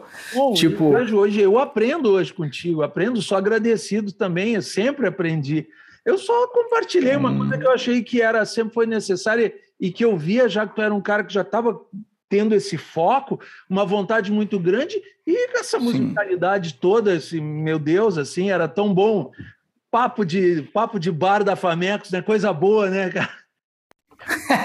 Intervalo da que loucura. Tudo Queria aproveitar a pausinha também para agradecer também, Militão, pelas, pelas dicas que ele vem me dando. Também é bem para esse lado do, do Music Business, me indicou o curso do, da PUC Rio também. E, e aí tá sendo bom demais essa parceria, sorry. Fruia também, cara. Ah, tô te admirando um monte. Desde, desde que a gente gravou. Junto, nossa, altas ideias. Tô louco pra te mostrar o documentário também. Nossa, Pô, Muito bom, muito quero bom. ver. Agradeço. de Animal, animal. A gente intercambia muito, cara. A gente. Uma das coisas mais legais, mais gratificantes, que eu me dedico há muitos anos, é, esse negócio de, de dar aula, é que a gente não para de aprender, a gente conhece muita gente, a gente aprende muito com muita gente. É uma troca, né? A educação é uma troca, cara. É como comunicação, né? Eu sou da área de comunicação. Comunicação não, é, é trocar, é, é saber do outro e falar, trazer alguma coisa, compartilhar o que eu tenho e receber do outro é a melhor coisa. Isso é, é- é extremamente gratificante, extremamente. E eu tenho o livro aquele também, né? O manual de CDs e fitas demos. Te lembra? Sim, aquilo, aquilo é obra de dois parceiros meus de banda, né? Do Rodrigo de Castro Lopes e do Marcelo Carvalho de Oliveira. Sim, dois que eu conheço já também, são muito parceiros. Gente Exato. finíssima. É, Muito legal. ali daquela foi uma banda assim que musicalmente assim carreira como banda não foi mas saíram pessoas é, eu na área da Sabe, saíram gr- grandes contribuidores, né, para o cenário, assim, né? é, o Rodrigo Interessante. é um grande grande engenheiro de som e também educador hoje em dia o Marcelo trabalha com produção e o guitarrista é um cara que trabalhou muito tempo no Ministério da Cultura que num período muito importante da gestão do Gil ele estava junto lá era uma das cabeças da área digital lá do Ministério Ah, legal. Eu digo, puxa vida, Bacana. sementes ali que cada um numa área foi desenvolver alguma coisa bacana, né? Bah, muito legal. Fruê, Todos eu tive o prazer de conhecer. Muito legal isso aí. Pessoal, não se esqueçam de dar um like nesse vídeo e assinar nossa playlist, porque aí quando as próximas entrevistas forem pro ar, vocês vão ser avisados, ok? Valeu! Segue a nossa conversa aqui. O teu estúdio, faz muito tempo que eu, que, eu, que eu visitei o teu estúdio, era uma coisa sensacional, que tu conseguiu fazer um estúdio dentro de um apartamento no, no bairro Menino Deus, aqui em Porto Alegre. A- é- Ainda é esse estúdio? Onde é que tá o, tá o teu Ainda é, cara. Eu- Ainda é, porque eu já, eu já tive. É no Menino Deus, mesma coisa. Mesmo lugar. A única coisa que tá, vai, melhor, vai tendo alguma melhorazinha, me- melhoradinha numa coisinha aqui, outra ali, né? Tá comprou mas- o lugar inteiro? Essencialmente, não, eu gostaria, mas não, não tem como. Essencialmente é a mesma coisa e. Claro, tem mais gente trabalhando comigo, né? Até quando eu queria estender o elogio, todos os elogios, assim, para minha equipe também, porque eu não faço nada sozinho hoje em dia. Minha equipe também está focada em todos esses processos, todas essas coisas, né? Essas abordagens aí, a gente faz muitas coisas juntos. Às vezes eu passo uma etapa, passo outra, pego feedback, volta para mim, volta para o outro, né? Então é legal que a gente está desenvolvendo na empresa assim toda uma fluidez, né? Que é muito interessante, muito gratificante também. Mas o espaço, cara, ele é o mesmo. E eu vou explicar por quê. Apesar de muitas vezes eu me dar uma loucura de eu querer, ah, eu quero uma sala de mix maior, né? Melhor assim, de som, para eu poder ficar mais tranquilo, fazer as coisas mais rápido, sabe? Porque eu conheço aquela sala. Só que uma sala pequena, ela sempre demora um pouquinho mais às vezes, né, para tu ter uma certeza de umas coisas e eu já tô ficando mais velho, aquela coisa. Mas tá, às vezes eu dou uma surtada, é isso que eu quero dizer. Mas na verdade, cara, por que, que eu acabo não mudando de lugar? Primeiro porque qualquer obra acústica é uma função. E é um baita investimento e nós não estamos num momento, né, de grana assim, sobrante. Né? E o negócio da música tá bem certo nessa coisa de estúdios e tal, né? Os estúdios estão um pouco ameaçados pelos home studios, não no mau sentido, mas no sentido de que é a nova configuração. Né? O que eu vejo para o futuro é que são grandes estúdios e home studios. É como se fossem três dos extremos, porque ah, o cara precisa de uma coisa muito foda, vai, vai precisar de um grande estúdio, tá evoluindo, tá não sei o quê, e, ou então vai ter a condição de gravar aquilo em casa. E os, quem tem estúdios menores, tipo o meu, vai ser um, é uma espécie de project studio, que é como se fosse um home studio também, né? Não, não chega a valer a pena desenvolver um estúdio não competitivo numa forma média, talvez, entende? Não faz tanto sentido mais, porque acaba não, não, não tendo valor suficiente para tirar o cara do quarto. tipo, já tá ficando cada vez melhor o som das coisas no quarto, né? Então, vamos combinar. Então, isso é uma coisa. Mas a, a questão principal para mim é outra. A questão principal para mim é que o meu foco, nosso foco de trabalho aqui, ele tá muito mais na produção e na criação, entendeu? Então, são atividades que não precisam de um super espaço para entregar o seu melhor, né? O que precisa de um espaço bom, geralmente, que vai fazer a grande diferença hoje em dia que eu vejo é a gravação. E é uma parte que tende a ser muito, muito importante no futuro, porque provavelmente é a parte que a inteligência artificial mais vai demorar para substituir, porque por mais que uh, tu aperte um botão e faça tudo, o cara tem que ali tem que gravar a voz dele, o cara tem que ali tem que gravar o violão dele, né? No mínimo a voz tem que ser do cara, senão não vai fazer sentido o cara ser artista, né? Uh, então isso, essa coisa da, dessa qualidade vai, vai continuar. Agora, uh, o que me vem na cabeça enquanto CEO, CEO do negócio é o seguinte sempre, cara, eu vou expandir, eu vou ter custo, eu vou ter custo de manutenção para expandir espacialmente e esses custos vão me levar a um lugar que eu não quero ocupar, que é um lugar de ter que aceitar qualquer tipo de coisa de trabalho, entendeu? E qualquer estilo, qualquer cantor, qualquer. E aí tu vira um estúdio comercial, ele é assim, ele é mega hiper eclético, ele não é só eclético. Né? Ele é mega hiper eclético. Uma hora entra o cara nativista, na outra hora entra o sertanejo, outra hora entra o rock and roll, outra hora entra o independente, outra hora. E essa, eu não quero isso, entendeu? Eu não quero me, ter que me sujeitar a isso por ter custos muito altos de manutenção de, de lugar, espaço, só para eu ter a minha sala grande. Eu prefiro ter a sala pequena com seus defeitos, mas estar trabalhando com, com, sempre com algo que eu tenho uma certa afinidade, vamos dizer assim. Ou que representa, às vezes eu não tenho tanta afinidade, mas representa um desafio muito interessante para mim, entendeu? Daí tudo bem. Mas ter que aceitar, porque ligam e marcam hora, eu nem sei quem é que tá vindo aqui, daí tô ali esperando para alugar a hora do estúdio para alguém desconhecido. Eu não faço mais isso, na verdade. Eu, falo, eu quero saber sobre o trabalho que a pessoa faz, eu quero tem toda uma entrevista para virar nosso cliente aqui, né? Ou já tem que nos conhecer de antes, tá tudo bem, que aqui marca uma hora, vem aqui, grava uma voz, não tem problema, entendeu? Não é que eu, que eu não vendo esse serviço, mas não é o meu foco. Não é como eu vou receber o cara, vou abordar, eu vou receber sempre fazendo uma reunião, querendo saber tudo sobre o projeto que o cara quer fazer, tudo sobre a música dele, como ele pensa, como ela pensa e, né, e tudo, tudo isso.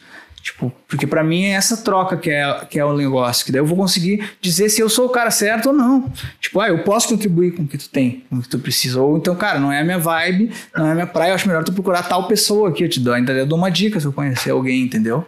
Fruê, outra, outra coisinha de estúdio, assim, Pergunta tradicional: tu é daquele cara que tem os equipamentos preferidos, aquele tem o teu microfone preferido, tem o teu pré preferido, teu compressor ou tu vai Cara, é que assim, eu não tenho tantos assim, né?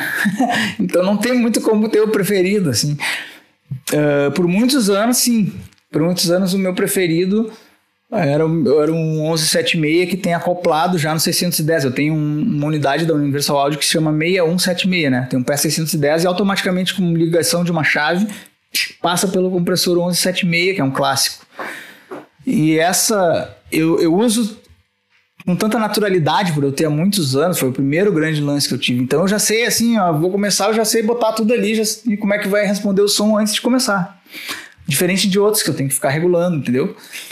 Mas de um tempo para cá, eu comecei a usar tudo. Então, na verdade, não, não é questão de preferência. Eu acho que é mais questão de qual é. A... Ah, eu quero acertar isso mais rápido. Eu tenho meus preferidos. Mas às vezes eu quero investigar a sonoridade, eu quero fazer daí eu vou para outros lugares, né? Apesar de que assim, hoje como compressor analógico eu só tenho eu tenho três 1176, né, um par estéreo e um e um que é acoplado. E tem um LA2A, na verdade que não é um LA2A, é um SA2A da Stam Audio, que é uma fábrica chilena que faz clones extremamente sofisticados, apesar de que não aconselho tanto assim, porque os caras não entregam direito, não, não dão suporte bacana, assim, são muito atrapalhados, assim. Mas eu tenho várias coisas deles, né, na real. Tenho microfones, tenho só que assim, quando deu problema e eu quero calibrar, tô esperando para calibrar uma das minhas unidades aqui há um tempão, o cara só me dá a resposta que não condiz com a minha unidade. Ele demora um mês para me responder o e-mail. Tipo, pô, cara, o cara me demorou um mês pra me responder o e-mail, não, tem que pegar o fiozinho azul ali, o fiozinho vermelho. Eu tiro uma, tirei uma foto, mandei pra ele, cara, não tem fiozinho azul e fiozinho vermelho aqui dentro. Como é que eu vou fazer isso? Me diz qual é o fiozinho nessa foto aqui. E o cara não me respondeu mais até hoje, já vai fazer um mês daqui a pouco.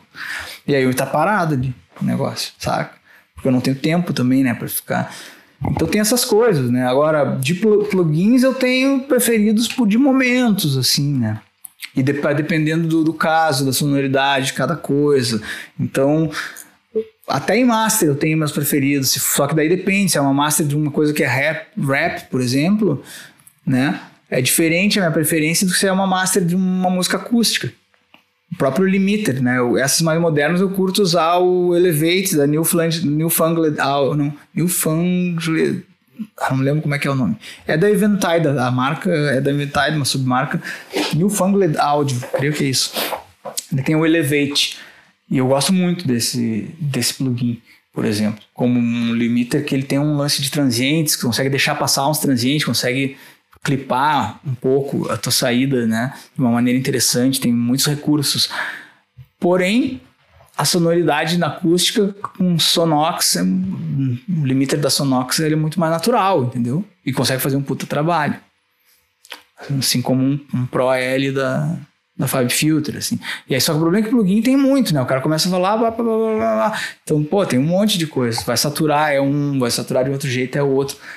E eu não, eu tenho alguns que eu repito, né, seja, às vezes por praticidade e às vezes por escolha. Por praticidade, eu uso o ProQ da Fab Filter porque é um EQ muito rápido de trabalhar. Então, sempre antes de realmente estar tá mixando, eu sempre acabo usando esse, porque eu boto ali, já sei onde é está o negócio, já tiro, não sei o quê. Mas depois, se eu quero buscar uma sonoridade equalizar de uma outra forma, eu vou buscar outro que tem uma característica mais específica, vamos dizer assim, né? E assim vai indo. Eu gosto muito do Universal Audio, das plugins deles lá, que daí tem que ter o processador deles, mas tipo, eu curto aquele o Grey do LA2A, eu curto para violão, para umas coisas assim, sabe, mais acústicas. Um, que mais? Agora eu não tô tem que botar a mão no Pro Tools ali para eu achar, mas tem tá muita, muita coisa bacana assim. São importantes para quem é do mercado, quem tem home studio, isso, né? Porque afinal tu vem produzindo aí alguns, tra alguns trabalhos bacanas, né? São referência, hoje são bem escutados, então essas dicas sempre são boas para quem está assistindo a gente aqui. Então, Legal. Legal. Pergunta um pouco de um professor para se manter atualizado, manter o seu curso atualizado. O, qual é o perfil técnico? O que, que hoje quem está é, tá entrando nesse mercado precisa saber? O que, que é básico assim, em termos de técnica? Então, Mas qual mercado está falando? Pra, se um cara fosse trabalhar contigo como técnico de, de, de, de som no estúdio, trabalhar junto contigo como né, produtor assistente, como técnico É, não, é que eu acho que, é que o que a gente está falando aqui, na verdade, essa é a loucura da produção, né? Uh, a produção musical, ela, além de ter muitas maneiras de tu exercer e olhar para ela, não existe um, não é uma profissão regrada, né, com o suficiente, e tem muitas versões do que, que é um produtor, e são completamente diferentes. Isso, primeiro isso, que eu acho que é muito complexo. O áudio já é mais ciência, já é mais simples, é preto no branco. O cara aprende, o cara sabe, ele pode ter um ouvido melhor ou pior, mas ele é, é científico. A aprendizagem do, da, da operacionalização da coisa é científica. Então, assim, para ser um engenheiro de som, tem que estudar áudio e acústica, cara, né? E isso é preto no branco. É exata, ciência exata. Mesmo que é uma exata que tem vários erros no, na prática, na hora que vai botar em prática as teorias, mas é exata porque é isso. Faz a coisa mais ou menos o, né, o feijão com arroz certinho e quando surge um problema, pesquisa ali uh, as possibilidades. Tá? Tudo matematicamente fecha. Por isso que os plugins são, são milagrosos, né? Hoje em dia, porque é matemática. Plugin é matemática. Que nem áudio. É matemática, é, é transdução de energia e e de representação de som, né? Uma hora é representado eletricamente, uma hora é representado por bits, digitalmente, né? Binariamente. Mas é tudo representação e com reconversão, né? Transmutação. Então é, é um pouco mais objetivo. Então, tipo, faz um curso de áudio, faz um curso para quem quer áudio. Produção já é mais complexo. Daí depende muito do tipo da produção que o cara quer, quer fazer e tal, porque daí nós vamos ter muitos tipos. Né? Tu vai ter o produtor mais artista, que é aquele que nós estávamos falando, que vai ter um jeito dele, que ele faz as bases de, de trap, de não sei o quê, com aquela cara dele, o cara teve a sorte de conseguir ter um jeito diferente de fazer. E daí, se ele, caso ele caia nas graças dos artistas gostarem, começa a se parcerar e ganhar um monte de grana. Se o cara for bem organizado, cara, com o YouTube e um que outro curso pago ali, o cara já vai conseguir percorrer uma bela estrada, digamos assim. O problema é não cair nas armadilhas de umas coisas que são meio fake, né? Que os caras botam aí, que não é real. Mas aí isso é lacuna que se deixa para daqui a pouco fazer um, um curso com os caras que tem mais experiência prática depois, né? Nós estamos dando um curso agora para a galera da América Latina em espanhol, eu e um produtor uruguaio, mas isso é outro assunto, né? Uh, quando pega o assunto produção, a coisa complica um pouco. Porque daí tem isso, tem, tem alguns tipos de produção que são um pouco mais simples, porque tem mais a ver com criação, que é tipo isso que eu estava falando ali, o cara faz as bases. Na, na verdade, o cara está criando uh, bases em casa para outra pessoa, entendeu? muitas vezes usando recursos eletrônicos, então o som já é muito melhor, porque o som vem da qualidade de quem faz o sample, de quem faz a síntese, e não de um cara ter experiência suficiente para gravar a execução do que está sendo feito. Daí vale muito mais a ideia do que a execução em si, né? Numa base pré-pronta. A execução tu pode fazer mais ou menos e ali arrumar tudo no computador e ninguém vai saber. Uh, então isso é importante colocar. No outro extremo tem o, o, a produção de treinador, de treinador, assim, que é tipo que eu tava falando ali, que é o cara que vai pegar um monte de gente e vai ter que dizer para cada uma delas como que ele escuta melhor o que ele tá tocando e como que ele escuta os outros caras da banda, essa pessoa, né? essa pessoa vai escutar os, os outros instrumentos para entender a sua relação com eles, porque geralmente o problema nas, numa banda tá muito mais em que cada um fica escutando o, o seu instrumento quando tá tocando e não escutando a música toda. O grande músico, ele escuta a música toda e toca o seu instrumento naturalmente. Ele não escuta o seu instrumento. Que é aí que tu faz a coisa boa, porque a grande maturidade é saber não tocar. Né? Onde não tocar. Esse é o segredo do, do maduro, do cara que tem maturidade musical, tem experiência. Não é saber tocar habilmente. É ter a habilidade de saber que ele não tem que tocar tudo que ele sabe toda hora. Às vezes ele só tem que fazer uma coisinha de nada. E é aí que a música ganha. O maestro é a música, não é o músico. Né? Então, isso é, é tudo isso faz parte desse jogo, saca? Então eu acho que, que tem, tem esse, esse lance que é muito mais uma tipo de academia, né? Que tu tá fazendo com a galera quando tá produzindo, que requer muito mais experiência, na verdade. Muito mais dedicação e experiência. Se tu fazer é esse tipo de, de treinamento coletivo, sensibilização coletiva e, e, às vezes com uma coaching individual para sensibilizar cada um e fazer o cara avançar para ele poder estar tá pronto para gravar, desenvolver a sua linguagem. Linguagem então é a coisa é a última que o cara vai conseguir desenvolver com propriedade para ser um produtor. O que acontece é que às vezes o cara está desenvolvendo bem uma linguagem só, uma, uma enquanto artista aquilo ali. E aquilo acaba sendo a onda do momento. Então o cara vira um super produtor daquela onda, com uma facilidade muito maior. Mas ele não consegue produzir uma coisa que não é aquilo, entendeu? Não tem uma experiência de, de produtor nesse sentido. É, são coisas totalmente diferentes. Então, assim, para produtor fica difícil para eu dizer porque é muito diverso, né? Mas se eu for pegar assim da minha experiência pessoal, bom, eu acho que aí o cara tem que primeiro de tudo tem que aprender a escutar, cara. O, o segredo do, da produção é escutar bem. Não é nem tocar bem. Eu nunca, nunca fui um produtor uh, no sentido de um músico. Uh, como, é, como diz prodígio, assim, né? Que vai, vai lá e daí toca tudo pros. Eu fui sempre um cara que eu escuto e eu escuto o que que tá mal, cara. E aí eu digo, cara, isso aí não tá soando tão bem assim, quem sabe faz mais assim. Eu, escuto o que tá mal, eu imagino como que pode ficar melhor. Né? E aí eu dou a dica.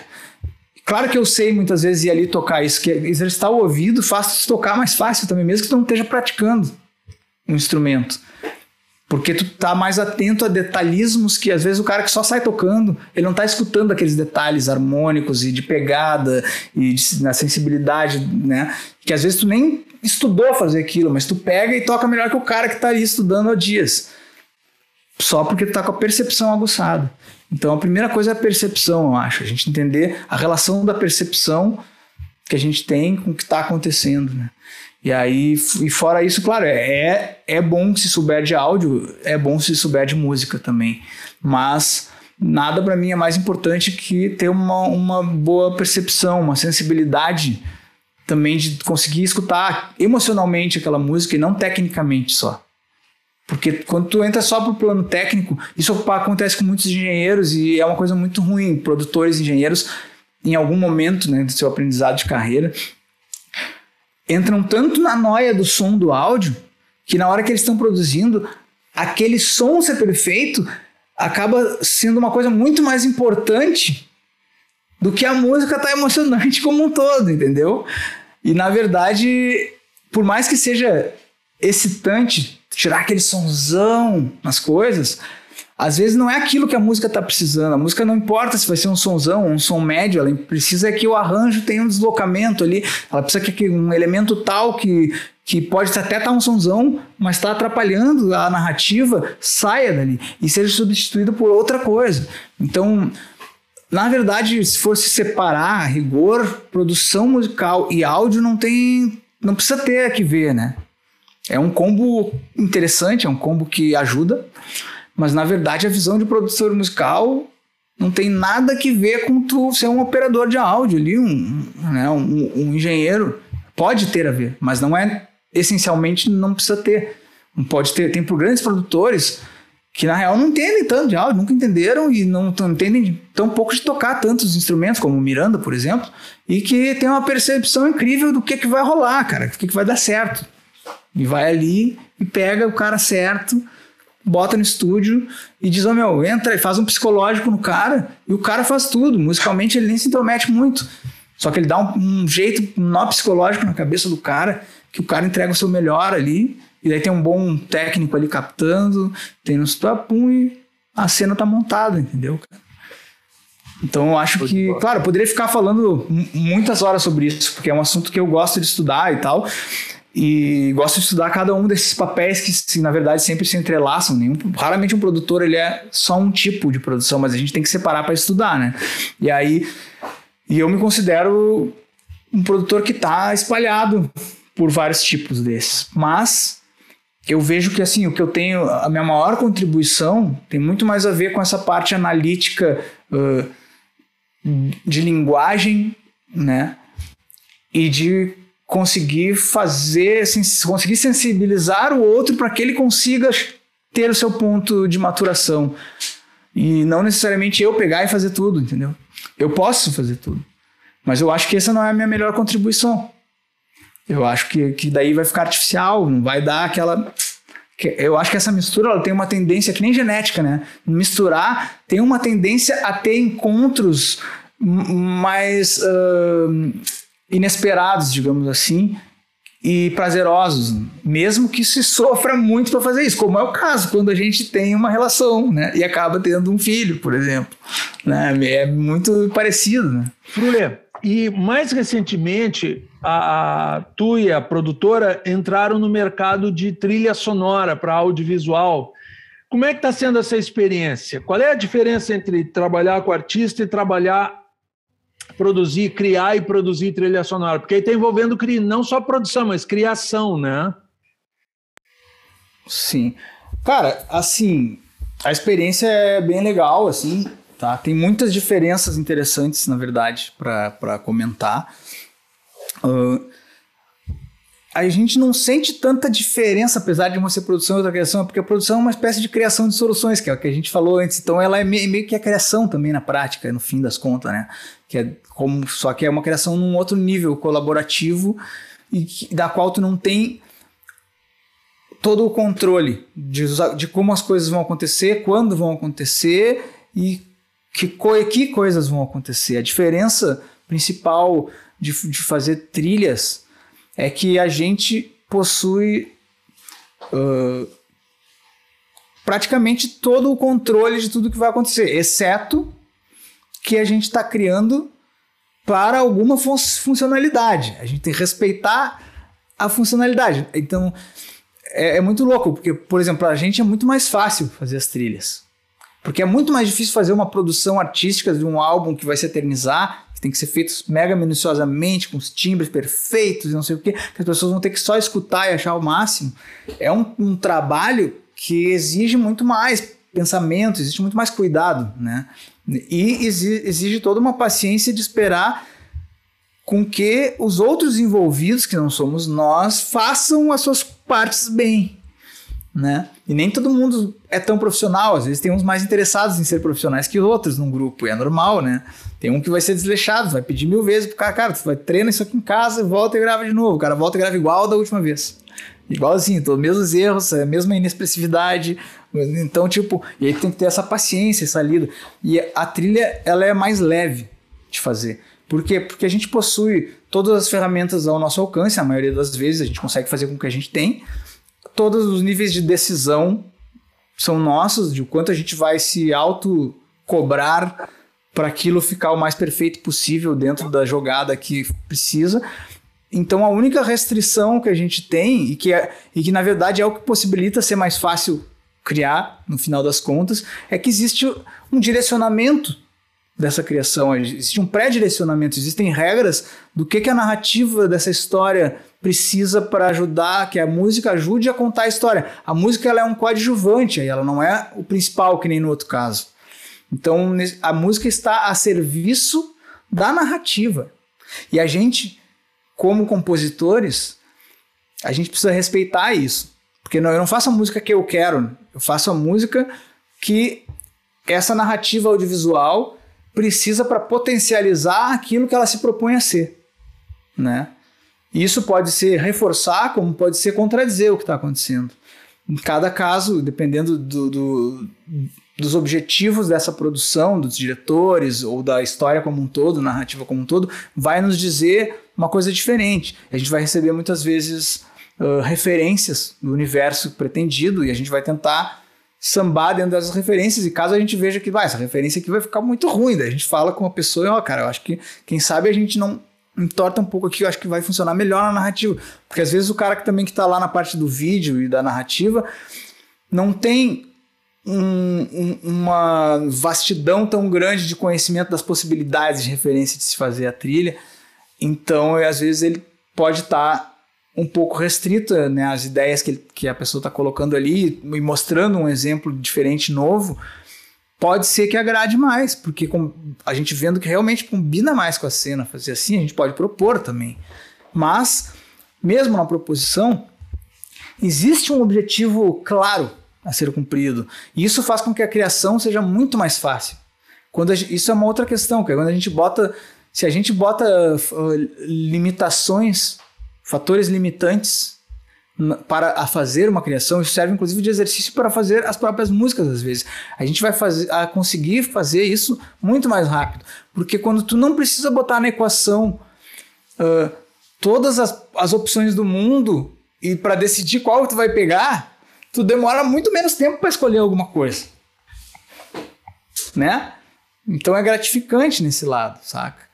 Por outro lado é isso, tu tá produzindo uma coisa que vai ser um coadjuvante que vai ter uma vida mais curta na maioria das vezes, né? Vai ser mais descartável, entre aspas, porque ele é um utilitário do, do, da, daquilo para que ele se propõe, é, é, uma, é, funcional, né? Por mais que a obra se quede, se quede incrível, são raros os casos em que aquilo se transforma numa música com vida própria, quando ela é criada especialmente né? para uma uma situação dessas. E esses casos quase todos são de recordistas de bilheteria, entendeu? Tem muito mais a ver com o mercado do que com a música ser genial. Entendeu? Tem que estar tá num filme que tem ganhou muito mercado também para que ocupe um lugar assim de, né, um ET da vida, um né? Ou então até as coisas do Badalamente, David Lynch, que foi a minha monografia foi sobre isso, inclusive, né? Sobre trilha sonora e som no cinema. Lá na Famecos, quando eu fiz a, a mono a, dissertação de monografia para se formar. E, e aí tu tem bah, mil casos também, a Laranja Mecânica, todos aquele, aqueles filmes ali, né? Uh, então não sei, cara, assim, isso são, são algum, algumas diferenças que fazem na, na prática ser muito diferente. A gente faz, por exemplo, a gente demora às vezes um mês para fazer um single realmente bom acontecer, se todo mundo estiver disponível, entre nós e os artistas, todo mundo está envolvido, né? Muitas vezes não tá, demora mais de um mês. Porque às vezes é pingado, às vezes cada vez você vai fazer um, um dia por semana uma coisa. Então, na verdade, um mês nesse caso quer dizer quatro dias né, que tu faz as coisas. Não quer dizer um mês. É, isso é interessante da galera entender também que o calendário do tempo Não é o mesmo calendário de tempo em que se está fazendo a coisa. E às vezes a galera fica ansiosa porque quer lançar logo, porque já faz um mês. Tá, já faz um mês, mas nós trabalhamos quatro dias no negócio, né? que é mágica. Não tem mágica. Né? Só que mesmo assim, mesmo que você trabalhe todos os dias, às vezes demora um mês, dois, para fazer um single, uma música. Trilha a gente consegue fazer 10 trilha por dia, entendeu? Ou mais. E bem feito. Não necessariamente totalmente finalizada, talvez todas. Tem que ver isso, depende da complexidade das trilhas. Tem trilhas que demoram mais, né? Orquestradas e tal. Demora bem mais para finalizar, porque é só a mixagem, daí são muitos canais. Mas, tipo, é um outro modo de produção, é um outro controle, é uma outra velocidade. Agora, financeiramente, não tem nem comparação, né, cara?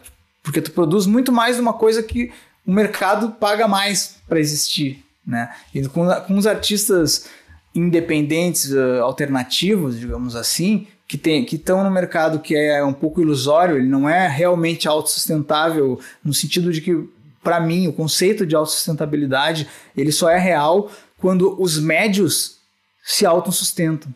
Quando não é só a cabeça da pirâmide. E no nosso caso, quem se autossustenta são só as cabeças da pirâmide dos nichos, né? É, são muito poucos artistas comparado com o número de artistas que estão trabalhando no mercado. É, é surreal. Então, claro, a gente olha para quem está vencendo sempre, então a gente tem essa esperança, né? Mas é parecido com o futebol, né? Que é uma coisa que é só o topo que realmente ganha. E, e no caso do futebol, ganha muito mesmo, né? No nosso caso, às vezes nem tanto, mas. Mas na, não independente, tu vai ter ali uns tantos que estão bem. Mas compara esse X com o Y do resto todo é um absurdo, entendeu? É, é, milhões versus um mil, sei lá, saca? É, é mil, mil vezes mais baixo. Não é? é diferente em outras profissões, isso não acontece dessa forma. Né? Tu tem várias, tu tem uma escalonada, o cara cobra menos ali, um médico que não é tão bambambam, bam, bam, mas ele ganha, tem a sua vida, ele paga pela sua vida. Mora mais simples, mas mora. E não faz outras coisas para morar. Nós músicos muitas vezes fazemos outras coisas, né? Porque é a única forma que tem. E é, e é, isso que eu gostaria de ver mudar, se possível. Não sei se vai acontecer, não sei se. Mas por isso que eu tenho esse diálogo tentando trazer para sempre para essa coisa assim de. Não é mudar a música, cara. É entender que existe uma mágica em fazer. em ser quem tu é, mas embalar isso de uma maneira que atinja mais gente, entendeu? Sem mudar a tua essência. Ampliar a sua visão né, dessa Exato. que é o músico, que é o artista, o criador, mas é também um profissional e que ele se completa quando ele realmente é, é, é Exato. público, quando ele, pô, quando ele traz alguma coisa que realmente é, que acrescenta ao público, né? Que traz uma, uma experiência boa, que traz uma. Exato. É uma boa... E eu acho eu acho isso aí que é exatamente o que tu tá falando, cara. E, e é muito interessante, às vezes eu, fa eu faço uma analogia que eu acho que é legal trazer também, que é o seguinte: a gente mudou a era, cara. Mudou a era. E eu acho que a gente está numa transição em que a galera ainda se espelha muito em artistas do século XX que estavam numa era que era extremamente de autoral individual, centrado na visão de um, de um indivíduo de dentro para fora, assim, que virava um gênio do no negócio, um Michael Jackson, Stevie Wonder, sei eu, saca? E, e tem esse tabu, assim, de que tu tem que fazer o negócio que é aquele, porque esses são os grandes sucessos. Só que esse mundo, ele meio que morreu, né, na verdade. A galera que tá fazendo grande sucesso tá muito mais fazendo parceria e fit, não sei o que, e da tatá, tem muito mais a ver com o comércio da coletividade se ajudando a, a levantar e não sei o que, do que com uma visão autoral, super genial de um indivíduo que vai jogar isso na sociedade e daí a galera vai idolatrar porque a obra do cara é super sônica e tal. Tá cada vez menos acontecendo essas coisas. E, e aí, cara. É que atua mais, as pessoas estão atuando mais em rede. A gente tem meio. É, não, mas não, não, não necessariamente só a rede, até pode estar tá individual, mas tu tem que. Faz parte. tem que ter essa consciência de que não é mais tu ser um gênio do século XX para tu ser. Não adianta tu ser um gênio do século XX, entendeu? O gênio do século XXI, ele não aparenta que é. Ele pode até estar tá fazendo a obra dele, mas não aparenta que é ele pegando a individualidade dele e sobrepondo para ser consumida para todo mundo. Não aparenta isso. Grupos geniais do século XXI. Exatamente. Não, e, e principalmente a analogia que eu gostaria de fazer justamente é a gente entender que isso, de uma certa maneira, nesse mundo, novo mundo que de certa forma é digital, né? Uh, que existe essa toda essa suposta democratização, que seria uma outra discussão, porque também não é tão democratizado assim, não serve em alguns eixos. Uh, ele também tem as empresas que habitam esse mundo e que tem sucesso no mundo digital. E, e quando eu estou falando disso, estou falando tipo startups, essa, toda essa onda que é uma onda que está rolando. Se tu vai ver, a regra dos caras é centrada no cliente, cara. É no usuário. O usuário é o que seria o nosso fã. Então, assim, pensa que a gente agora está num mundo em que a gente tem uma velocidade de troca tão grande que a gente consegue testar as coisas, ver que as pessoas não gostam e mudar para as pessoas gostarem, cara. Se tu pode fazer isso, se todas as empresas que dão certo hoje em dia fazem isso, por que o artista não faz isso com medo de perder a sua essência? Essa é a minha pergunta. É. Vamos deixar essa pergunta no ar, que eu acho que ela fecha com chave de ouro a nossa conversa, que eu acho que resume a, a, a o teu ponto de vista no momento, e eu acho que ela, ela é, é precisa é precisa. Eu, eu assino embaixo isso aí que tu fala. E, cara, eu quero te agradecer por essa tua gentileza, tua generosidade de compartilhar esses momentos com a gente, com as pessoas que vão nos assistir. Nós estamos gravando agora, mas as pessoas que vão nos assistir.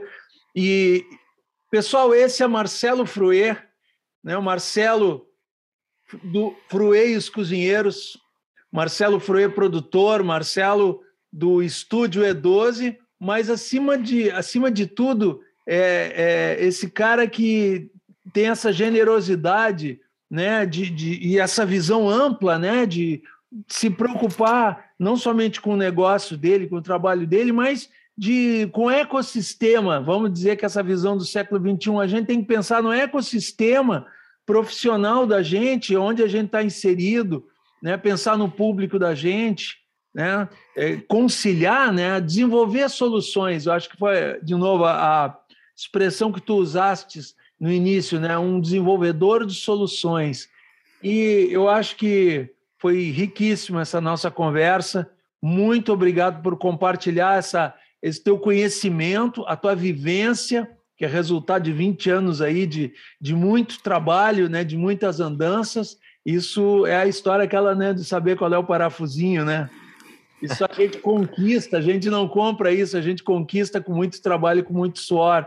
E tu é um cara, pô, extremamente, extremamente aguerrido no, no, no teu trabalho, na tua função. Muito, muito obrigado. Tem sido assim um privilégio, assim, um grande prazer, assim, é, compartilhar. Né? A gente em momentos se encontra ao longo desses anos todos e sempre é muito, é sempre um aprendizado muito bom para mim. Muito obrigado, Vitor. Então, estou à disposição aí. E agradeço também pelo papo, Marcelo. Foi incrível e sempre aprendo muito contigo, cara. É incrível. Vamos que vamos. Estou aprendendo também aqui. Eu queria aproveitar só para explicar uma coisinha rápida sobre a nossa firma aqui, tá? Uh, que, claro, não está claro ali porque a coisa não está acontecendo direito ainda, mas na verdade a Frue Music está se, se destrinchando em três coisas diferentes. Né? Já aproveitando para já chamar quem for ouvir aí, caso queira entrar em contato com cada um desses lugares, né? Uh, então, uma coisa é 12 Records, que é o nosso lugar físico, que é o estúdio fisicamente falando, e uma abordagem completamente artesanal, vamos dizer assim, as, as questões musicais e de áudio, tá? E aí tem um outro braço que se chama, não está oficialmente lançado ainda, mas se chama Sacada Music Works, né?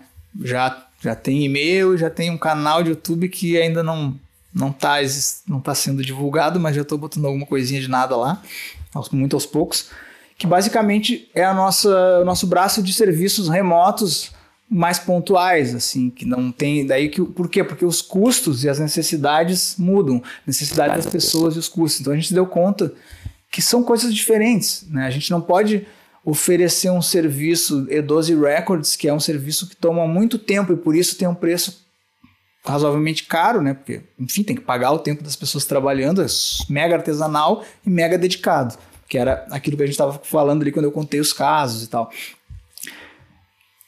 E a gente não pode pegar a mesma marca e vender, tipo, uma coisa mais barata lá, e, porque não é a mesma coisa que a gente vai estar tá vendendo, senão isso é enganar as pessoas. Então a gente desenvolveu o Sacada Music Works, onde vão entrar as coisas feitas virtualmente, que a gente vai receber, mixar uma coisa, por exemplo, só fazer a mixagem virtualmente, fazer uma consultoria, que a gente quer virtualmente também, consultoria de carreira, consultoria de produção, às vezes fazer só a produção, uma produção de voz, o cara tá gravando lá no outro lugar, eu já fiz algumas e deram super certo, né? Eu tô escutando aqui, eu oriento as mudanças, oriento como que o cara pode fazer melhor e tal, daí o cara tenta marcar outra sessão, faz de novo, aquela coisa assim. Uh, basicamente, eu acho que seriam esses os primeiros produtos remotos, assim, mais no plano de mixagem, masterização. Isso é legal também, na masterização a gente está fazendo. Eu tô, uh, tô, eu tô desenvolvendo, né? Mas já vai, já está pronto para ir para o mercado. Uh, um, uma metodologia que é um pouco diferente, tá? Que eu cheguei à conclusão aqui que o que a gente estava precisando em termos de masterização hoje em dia, que eu poderia dar de diferencial para o mercado, na verdade, não é pegar um arquivo que o cara me manda, que ele gravou em casa, e fazer uma master e devolver para o cara. Por quê? Porque a maior parte dos problemas do cara que está fazendo em casa ou está fazendo com um budget uh, menor, assim, um orçamento limitado, vai estar tá na produção e na mix. Não vai estar tá no que a master vai fazer. Então, o que eu estou fazendo é que eu desenvolvi um método bem simples, na verdade, mas é um método de analisar masterizando eu começo a masterizar, mas enquanto eu estou masterizando o que me entregaram, eu estou, na verdade, avaliando as possíveis, os possíveis pontos falhos que essa pessoa pode mudar lá. Né? Daí eu faço uma ida e volta pelo menos umas duas vezes, para daí o material ficar realmente pronto para masterização, fazer uma diferença e a música ir para um próximo, um outro patamar. Claro que fica mais caro, como uma masterização comum, mas o, o nível que é isso que eu tava, estou experimentando, né? E os resultados que tem mostrado são incríveis. O nível de elevação do trabalho, tecnicamente, sonoramente, é muito maior. Então, vale muito o gasto a mais do que eu vou cobrar para que o cara atinja um ponto muito melhor do que se ele ficar uma master que vai soar. É a diferença, às vezes, de uma demo para uma coisa que Tá, é uma gravação que talvez não esteja mega top, como o cara que cuidou lá desde o início, fez tudo, mas que está competitiva apesar de ter um pé lá na demo, entendeu? Uh, e tá super dando certo, assim. Né? Não sei se tem que ver como é que o mercado vai se, vai se resolver depois. E tem a Duna Sounds, que é a nossa parte de trilhas. Então eu faço o convite aí para qualquer coisa entrar em contato comigo em qualquer uma dessas coisas que estejam interessadas aí, as pessoas que assistiram longamente até aqui o nosso super papo e agradeço muito, cara, por vocês terem me chamado, assim, é, eu fico muito feliz pela lembrança, né? Então, muito obrigado, Vitor, muito obrigado, Militão. E é isso, e dar um abraço para minha equipe, porque sem eles eu não faço nada. Então, é, o Atila, Viana, Daniel Reutemann, Eduardo Morlin, que trabalham hoje comigo, que eu sou muito grato para eles, e às vezes eu me sinto até mal de estar dando a entrevista sozinho, entendeu?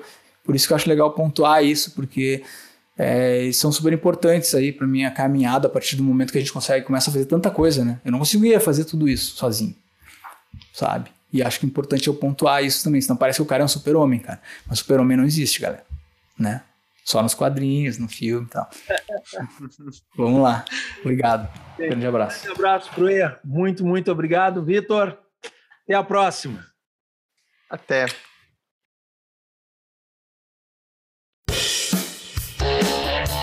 Por falar em som, é apresentado, produzido e editado por Militão Ricardo e Vitor Produc. MR Maia, música e conteúdo sonoro.